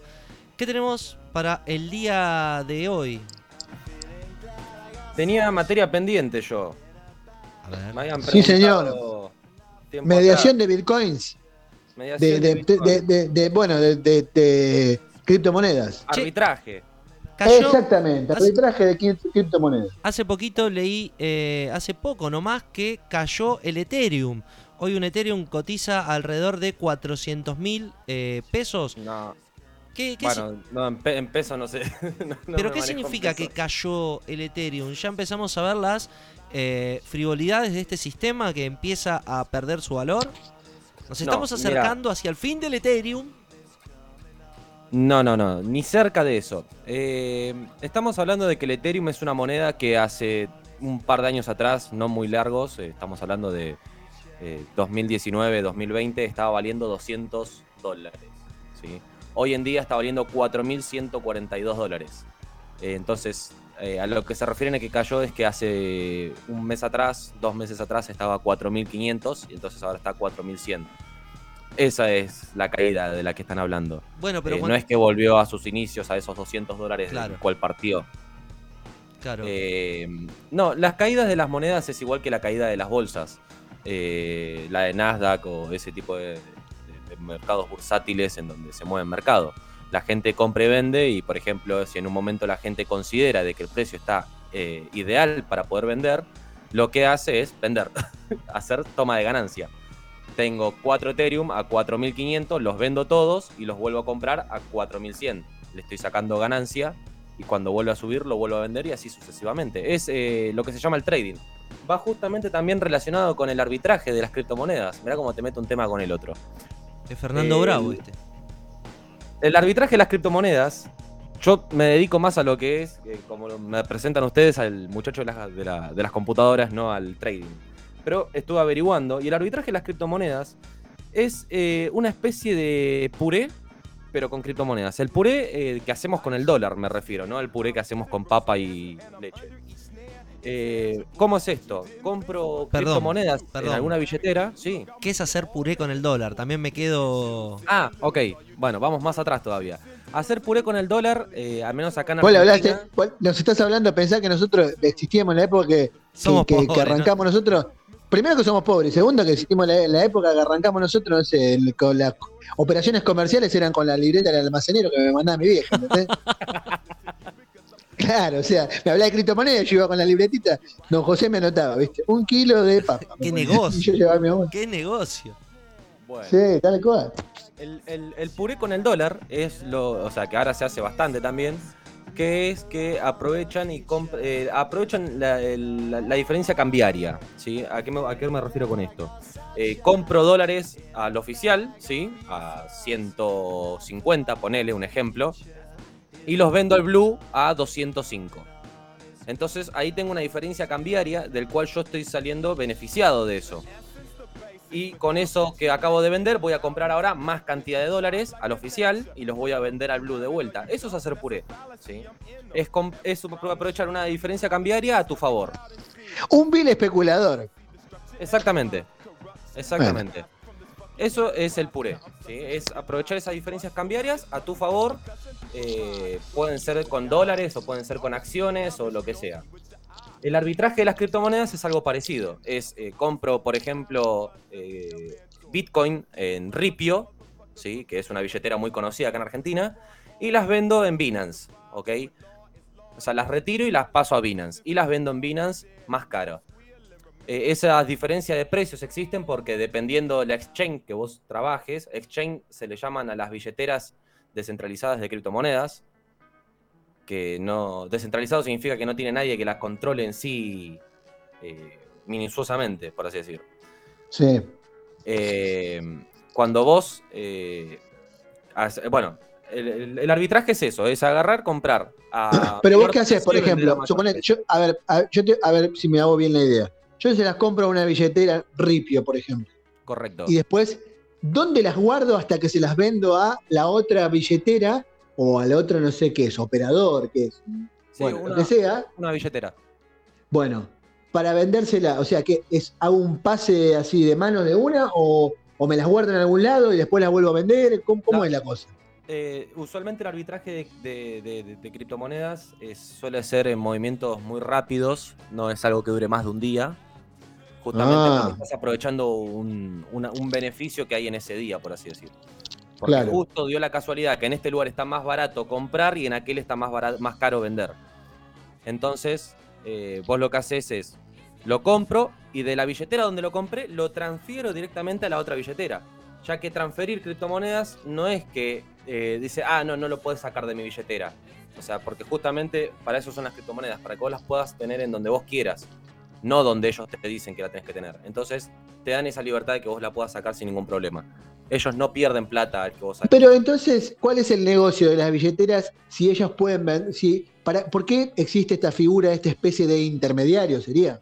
Un intermediario, por decirlo Sí. de alguna forma. El- ¿Cuál es, la- ¿Cuál es el negocio de, de- de decir, bueno, si yo las tengo a 50, ¿por qué no la otra billetera viene directamente y se las compra que las tiene más baratas? Digo yo, no, no sé, mi corta lógica, digamos. Claro, no, el- el- las billeteras, eh, dependiendo el, el tipo de exchange. No tradean la billetera. Sí. Exchange. Billeteras es donde vos almacenás y exchange es donde vos comprás. ¿sí? Ah, ah, ah, ah. Ahora, bueno, ahí está. Que muchas de las billeteras tienen exchange, o sea, eh, tienen exchange incluida. ¿sí? O al revés, muchas exchange tienen billetera incluida. Pero son dos partes diferentes de la. De, de- de De la operatoria. Claro. Claro. Eh, por ejemplo, yo me quiero poner ahora Guille Wallet, ¿sí? Me, me creo mi propia billetera. Guille Wallet. Ahora vos guardás tus Bitcoin en Guille Wallet, ¿ok? Y habilito comprar eh, Bitcoins. Vos podés comprar Bitcoin, entonces ahora soy una billetera y una exchange también. O sea, vos, además de guardármela, me vendés bitcoins. Exactamente, te compro y vendo Bitcoins. Vos podés agarrar Bueno, y vendérmelos a mí o podés comprármelos a mí. Una cueva digital. Exactamente. Eh, ¿Qué es lo que hace que tenga diferentes precios, como vos decís? Es dependiendo, eh, tanto como las cuevas, eh, también existen mayoristas de Bitcoin, por así decir. ¿ok? Como los mayoristas de los de dólares, Claro, digamos. o sea, como- Claro. Hace poquito- del trato que yo hice, Hay una propaganda. precio no. Hay una publicidad que está ahora de, de un símil Drácula que tiene una tarjeta que se llama Lemon. Que sirve para, para, para hacer esto, ¿no? Para comprar. No Lemon sé. Cash. ¿Cómo? Lemon Cash. Lemon Cash. Justamente es lo que estamos hablando, ¿o no? Lemon Cash es una billetera parecida a Ripio actualmente, no es... eh, Bueno, ¿y qué pasa cuando se superpo se llena de, de estas billeteras? Eh, nada, eh, en realidad lo, lo que ocurre principalmente es que al haber más billetera hay más eh, pelea de quién se queda con la mayor cantidad de, de plata en el mercado, ¿sí? Eh, todos van a querer darte mejores precios o darte mejores tasas de financiamiento o lo que sea para que vos te quedes en sus billeteras. Y Por ellos ejemplo, poder negociar con tu plata. Claro, es como el banco, te van a dar Claro. mejores tasas. Pero como acá el mercado es libre, la gente puede elegir y eh, no están atadas a un contrato que firmaron ni nada por el estilo. Guille, ¿y hay mucha diferencia entre lo que te ofrece una y otra en, en- en plata o, sus- digamos, sustancialmente? ¿Conviene estar haciendo esta, este, eh, por ejemplo, tengo, por decirte algo, tres bitcoins, tres, Sí. por- no sé. Digo, bueno, ¿dónde los puedo poner? No, tengo esta billetera que me ofrece esto. Y esta que me ofrece, ¿hay mucha diferencia entre lo que te ofrece una y otra o más o menos todos te ofrecen lo mismo? Eh, Sí, hay bastante diferencia entre una y otra. De hecho, algunas son más fuertes en algunas criptomonedas y otras son más fuertes en otras. ¿Qué te da Eh, una la tasa de interés? Depositar ahí, Claro. me genera un interés. Exactamente, sí. Te da la tasa de interés en base a lo que vos tengas en, la billetera. En un punto. No solamente eso, sino también la seguridad de la billetera, ¿sí? O sea, qué, qué tanta seguridad tiene ante hackeos Claro. para que no te roben la plata. De hecho, hace muy poquito, eh, una de las caídas más grandes que tuvo ahora la- las criptomonedas fue justamente porque hackearon una billetera muy grande en China. Sí, yo lo leí eso hace poco, sí. Claro. Bueno, Interesante, entonces, sí. ahí, ahí es donde va también el tema de las billeteras, dependiendo cuál es la seguridad de la billetera en la que vos vas a estar. No Y si a mí me chorea, y si a mí, por ejemplo, pasa esto, porque por- una vez me pasó que me, clonaron la tarjeta y me chorearon guita de la cuenta y el banco tenía un seguro que me la terminó devolviendo, se la tuve que pelear, pero me la devolvió. Eh, si me pasa esto con la billetera, yo la tengo en, no sé, en Guille Coin, ¿no? ¿Cómo se te ibas a poner? Guille Wallet. Guille Wallet. Yo te, te- te digo, bueno, yo confío en este pibe porque a pesar de que tiene grano en la cara y un poco cara de medio degenerado, pero es pariente de David, yo le, le voy a confiar en este pibe, le doy las monedas. Toma, acá tenés mis 800 mil bitcoins. No, tenés mis 8 bitcoins. Toma, te doy mis 8 bitcoins. Y vos te venís y me decís, che, loco, Me afanaron. Me afanaron el me celular. afanaron, me afanaron me el entraron, celular. en la, me, me entraron en la casa y me llevaron todo. Aparte de agarrarte el cogote, digamos, ¿qué, qué yo tengo una acción, tengo una forma de ir, hay un seguro que cubre esto, hay algo así? Hay un, un capítulo de South Park que me encanta que hablan de la crisis económica de Estados Unidos y en un momento uno de los muchachos coloca plata en el banco y el banquero agarra y dice, bueno, vamos a meter la plata acá, la vamos a invertir y desapareció. Claro, bueno, no hay nada.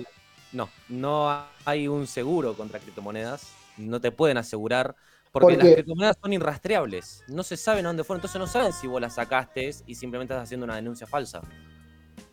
Al ser irrastreables no Ah. saben si vos lo sacaste o lo sacó otra persona. Echa la ley. Echa la trampa. Pero no hay ninguna ley, digamos, hay algo ahí. No, es dependiendo por eso, es dependiendo de la billetera en la que vos te metas. A ver, están las billeteras con mayor seguridad, eh, son billeteras que tienen casi 25 contraseñas. O sea que para hacer cualquier movimiento tenés que poner 25 contraseñas diferentes. Entonces, Tenés hackear que apoyar la, esto- re- la retina del ojo, poner el dedo, poner el culo, todo, ¿no? Como- Más o menos, claro. Entonces, dependiendo cuál es el nivel de seguridad en la que vos querés meter tu plata, eh, es qué tan seguro te vas a sentir. A ver, de hecho hay billeteras físicas, ¿sí? que son un pendrive, que se llaman ledgers, que son como un USB que vos lo conectás y descargas el código de tu plata en ese ledger. Claro. Eh, y, si te, y si te la chorearon, te dice, bueno, macho, mala leche. Claro, ahí te pueden chorear. No hay, ma- no hay manera que te puedan hackear, claro. No hay, no hay manera que te pueden hackear, pero te roban la casa, se llevan el pendrive y sos boleta. Claro, digo, hay que mala leche, vieja. Hay que tener mala leche para que te pases. Claro.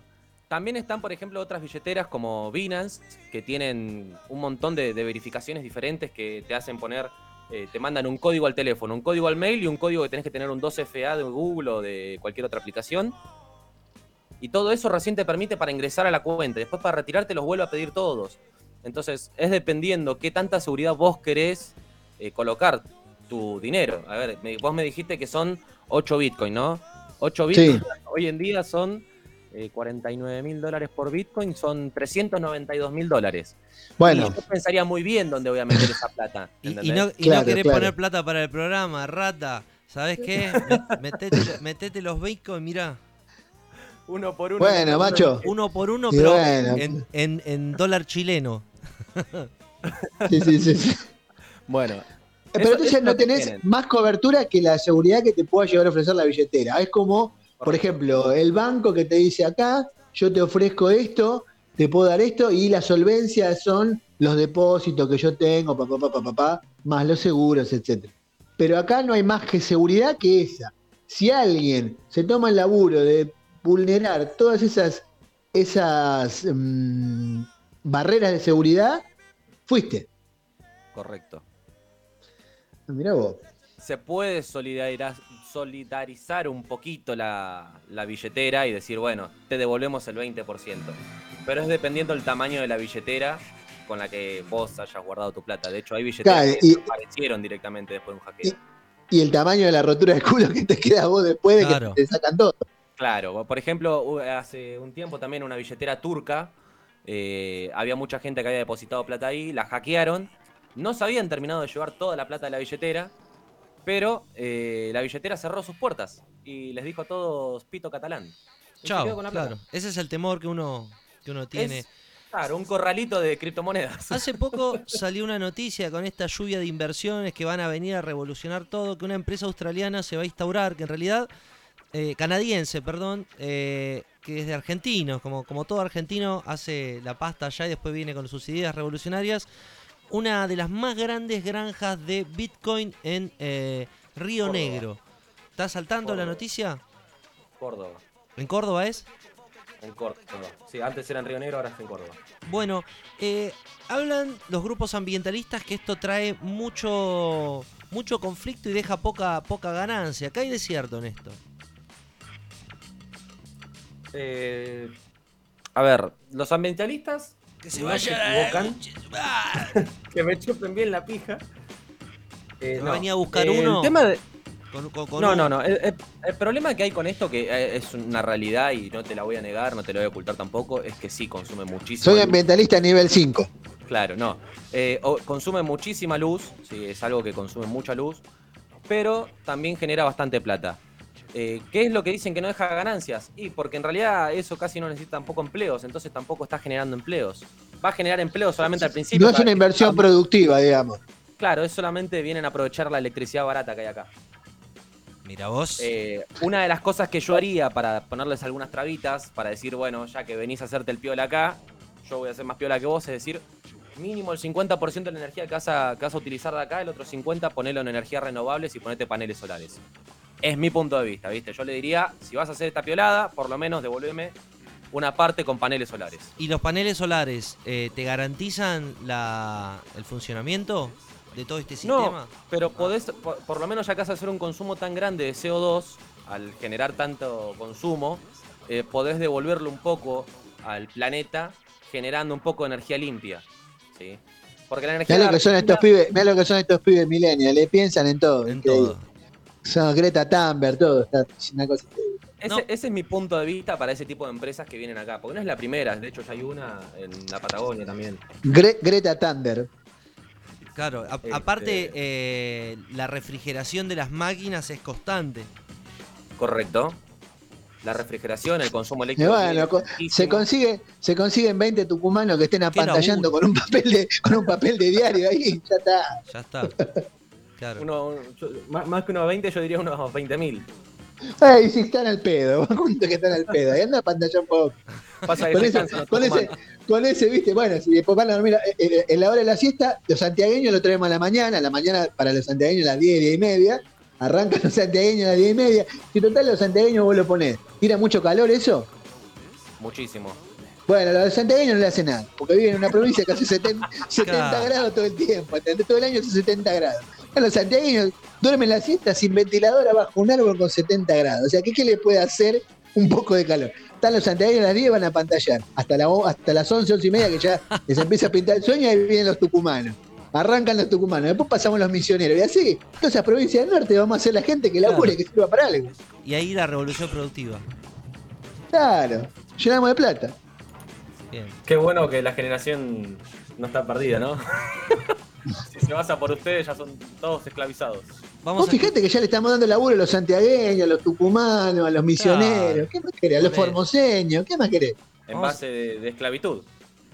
No, no, les pagan un sueldo, qué sé yo, en vez de darle un plan, le dan el plan y que apantallen. Y con ustedes, Juan Carlos. El sueño húmedo, el sueño húmedo de los de los de Milei, boludo. Vamos con un tema y continuamos.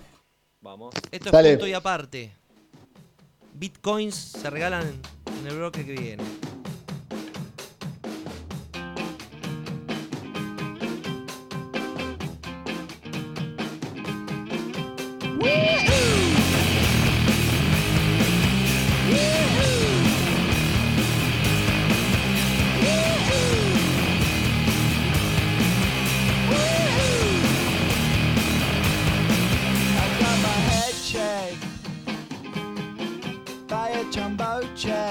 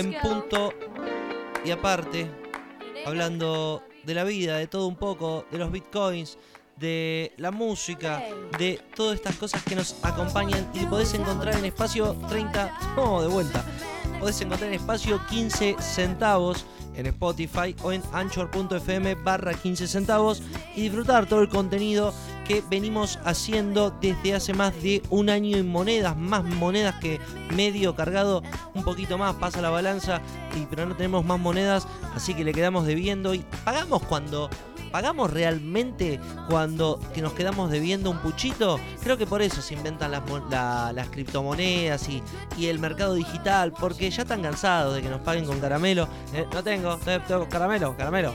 Nos digan en la cara, así como, como si no nos doliera cada centavo que se nos va en esos vueltos que van y vienen. Entonces crean esto moneda ¿Por qué? No hay por qué. No hay ¿Pagás, por qué. ¿Pagás el pucho? ¿El pucho se paga? ¿Cuánto vale un paquete de cigarrillos? No, pucho digo lo que te sobra. No sé, no fumo. Ah, qué grande, no fumás. Muy bien, te felicito, No hijo. fumo. Hace rato que dejé de fumar y, y estoy bien. Che, pero debe estar 200 mangos, 200. Pero digo, el puchito que te queda, el resto, el vuelto. Si es en contra, ¿se vuelve a pagar? ¿Volvés al lugar a pagarlo? ¿O te haces el dolor y No, no, yo siempre traté de pagar. Traté. Lo que no quiere decir que lo haya pagado siempre. ¿Y si te dan Siempre traté de plata de pagarla. más? ¿Y si te dan el vuelto de mal? La devolví, siempre la devolví. Soy un pelotudo, pero en eso siempre la devolví. Sí. Así me fue también después, ¿no? Bueno, ¿con qué vamos? Guille, Bueno, ¿qué te parece si hacemos una sección intermedia y después seguimos con Guille? dale, me parece. Nos preparamos para ello.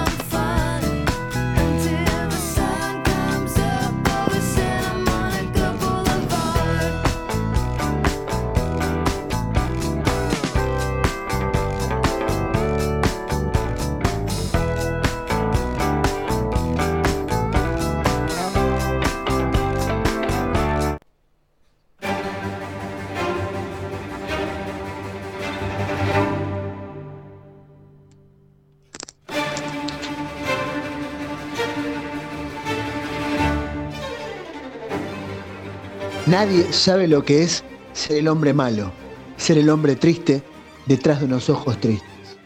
Nadie sabe lo que es ser odiado, ser condenado a decir solo mentiras. Pero mis sueños no están tan vacíos como mi conciencia parece estar. Tengo horas y horas de estar a solas. Mi amor es una venganza que nunca será liberada. Nadie sabe lo que es sentir estos sentimientos como los que yo siento y te culpo a vos. Nadie se muerde la lengua tanto en su ira. Ninguna de mis penas ni mis aflicciones pueden ser transparentes. Pero mis sueños no están tan vacíos como mi conciencia parece estar. Tengo horas y horas a solas. Mi amor es venganza que nunca será liberada. Cuando mi puño se apriete, abrilo, antes de que lo use y pierda la calma. Cuando sonría, decime algunas malas noticias antes de que me ría y actúe como un estúpido. Si me tragase algo malo, mete tus dedos en mi garganta. Si tiemblo, por favor, dame una frazada, manténeme caliente y préstame tu abrigo. Behind Blue Eyes, The Who. Eh, ¿qué dice, señora?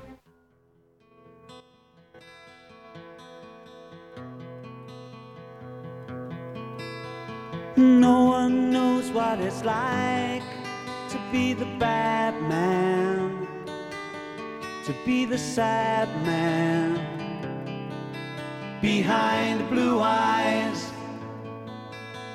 No one knows what it's like to be hated, to be faded, to telling only lies. But my dreams,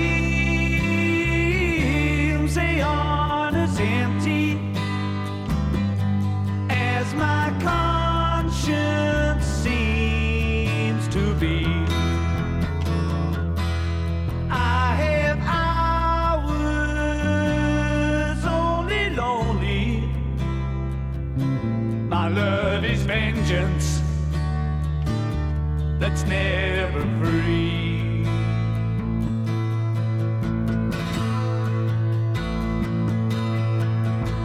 No one knows what it's like to feel these feelings like I do. And I blame you. No one bites back as hard pain or woe can show through.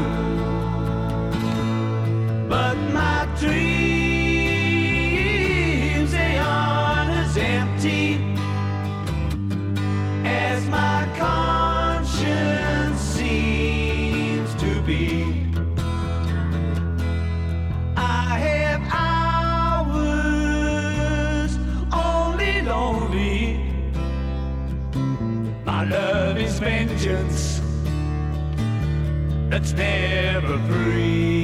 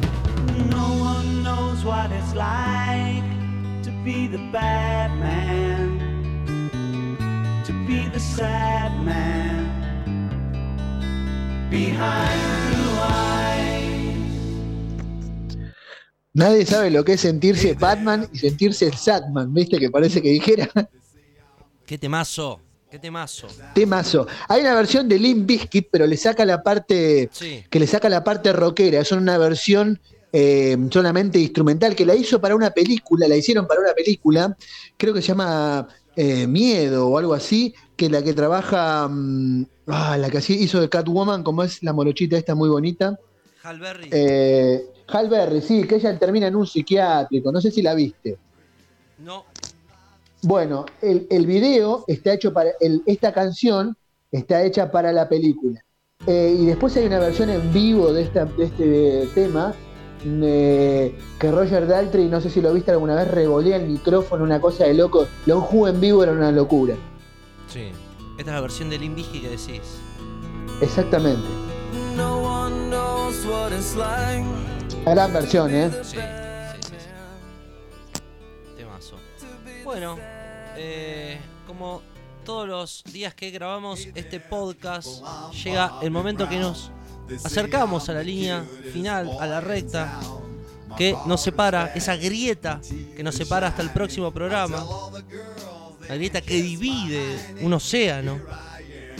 ¿Y qué te No le preguntamos a Guille, en agradecimiento a todos los conocimientos que nos transmite, si quiere escuchar una canción. Para cerrar, por ejemplo. Por ejemplo. Bueno, amigo. Estoy pensando, algún A ver. temita para escuchar. Estaban- antes, antes estaban pasando algo de Freddie Mercury. Podemos cerrar con algo de Freddie Mercury, ¿no? Dale. ¿Freddie Mercury o Queen? No, Queen. Queen. Ahí está. Yo soy ¿Qué más te de gustaría? Queen. ¿Qué te gusta? Mirá, Este, este muchacho me sorprende, ¿eh? porque es un, él parece un señor joven, pero a la vez es un señor mayor, porque escucha esta música. Toto, Queen. Fui, fui bien criado, como dirían. Muy bien, señor, muy bien. Y podríamos irnos a lo grande con Show Más. Ahí está. Bien.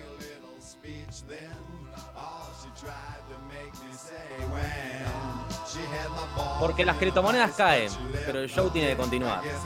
Ahí está, impresionante, impresionante. Bueno, amigos, nos despedimos. Si no la pone con esa ahí, ya no la pone nunca más, ¿eh? Con esa. Dios te oiga. Hasta Dios la te próxima. oiga. Amigos, esto fue punto y aparte. A la semana que viene. Abrazo. Nos vemos, Guille. Saludos. Chao, Guille.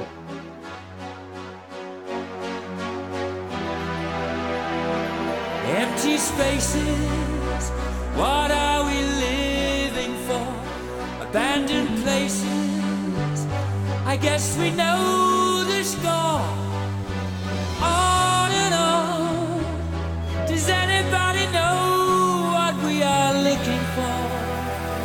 Another hero, another mindless crime behind the curtain in the pantomime. Hold the line. Does anybody want to take it anymore?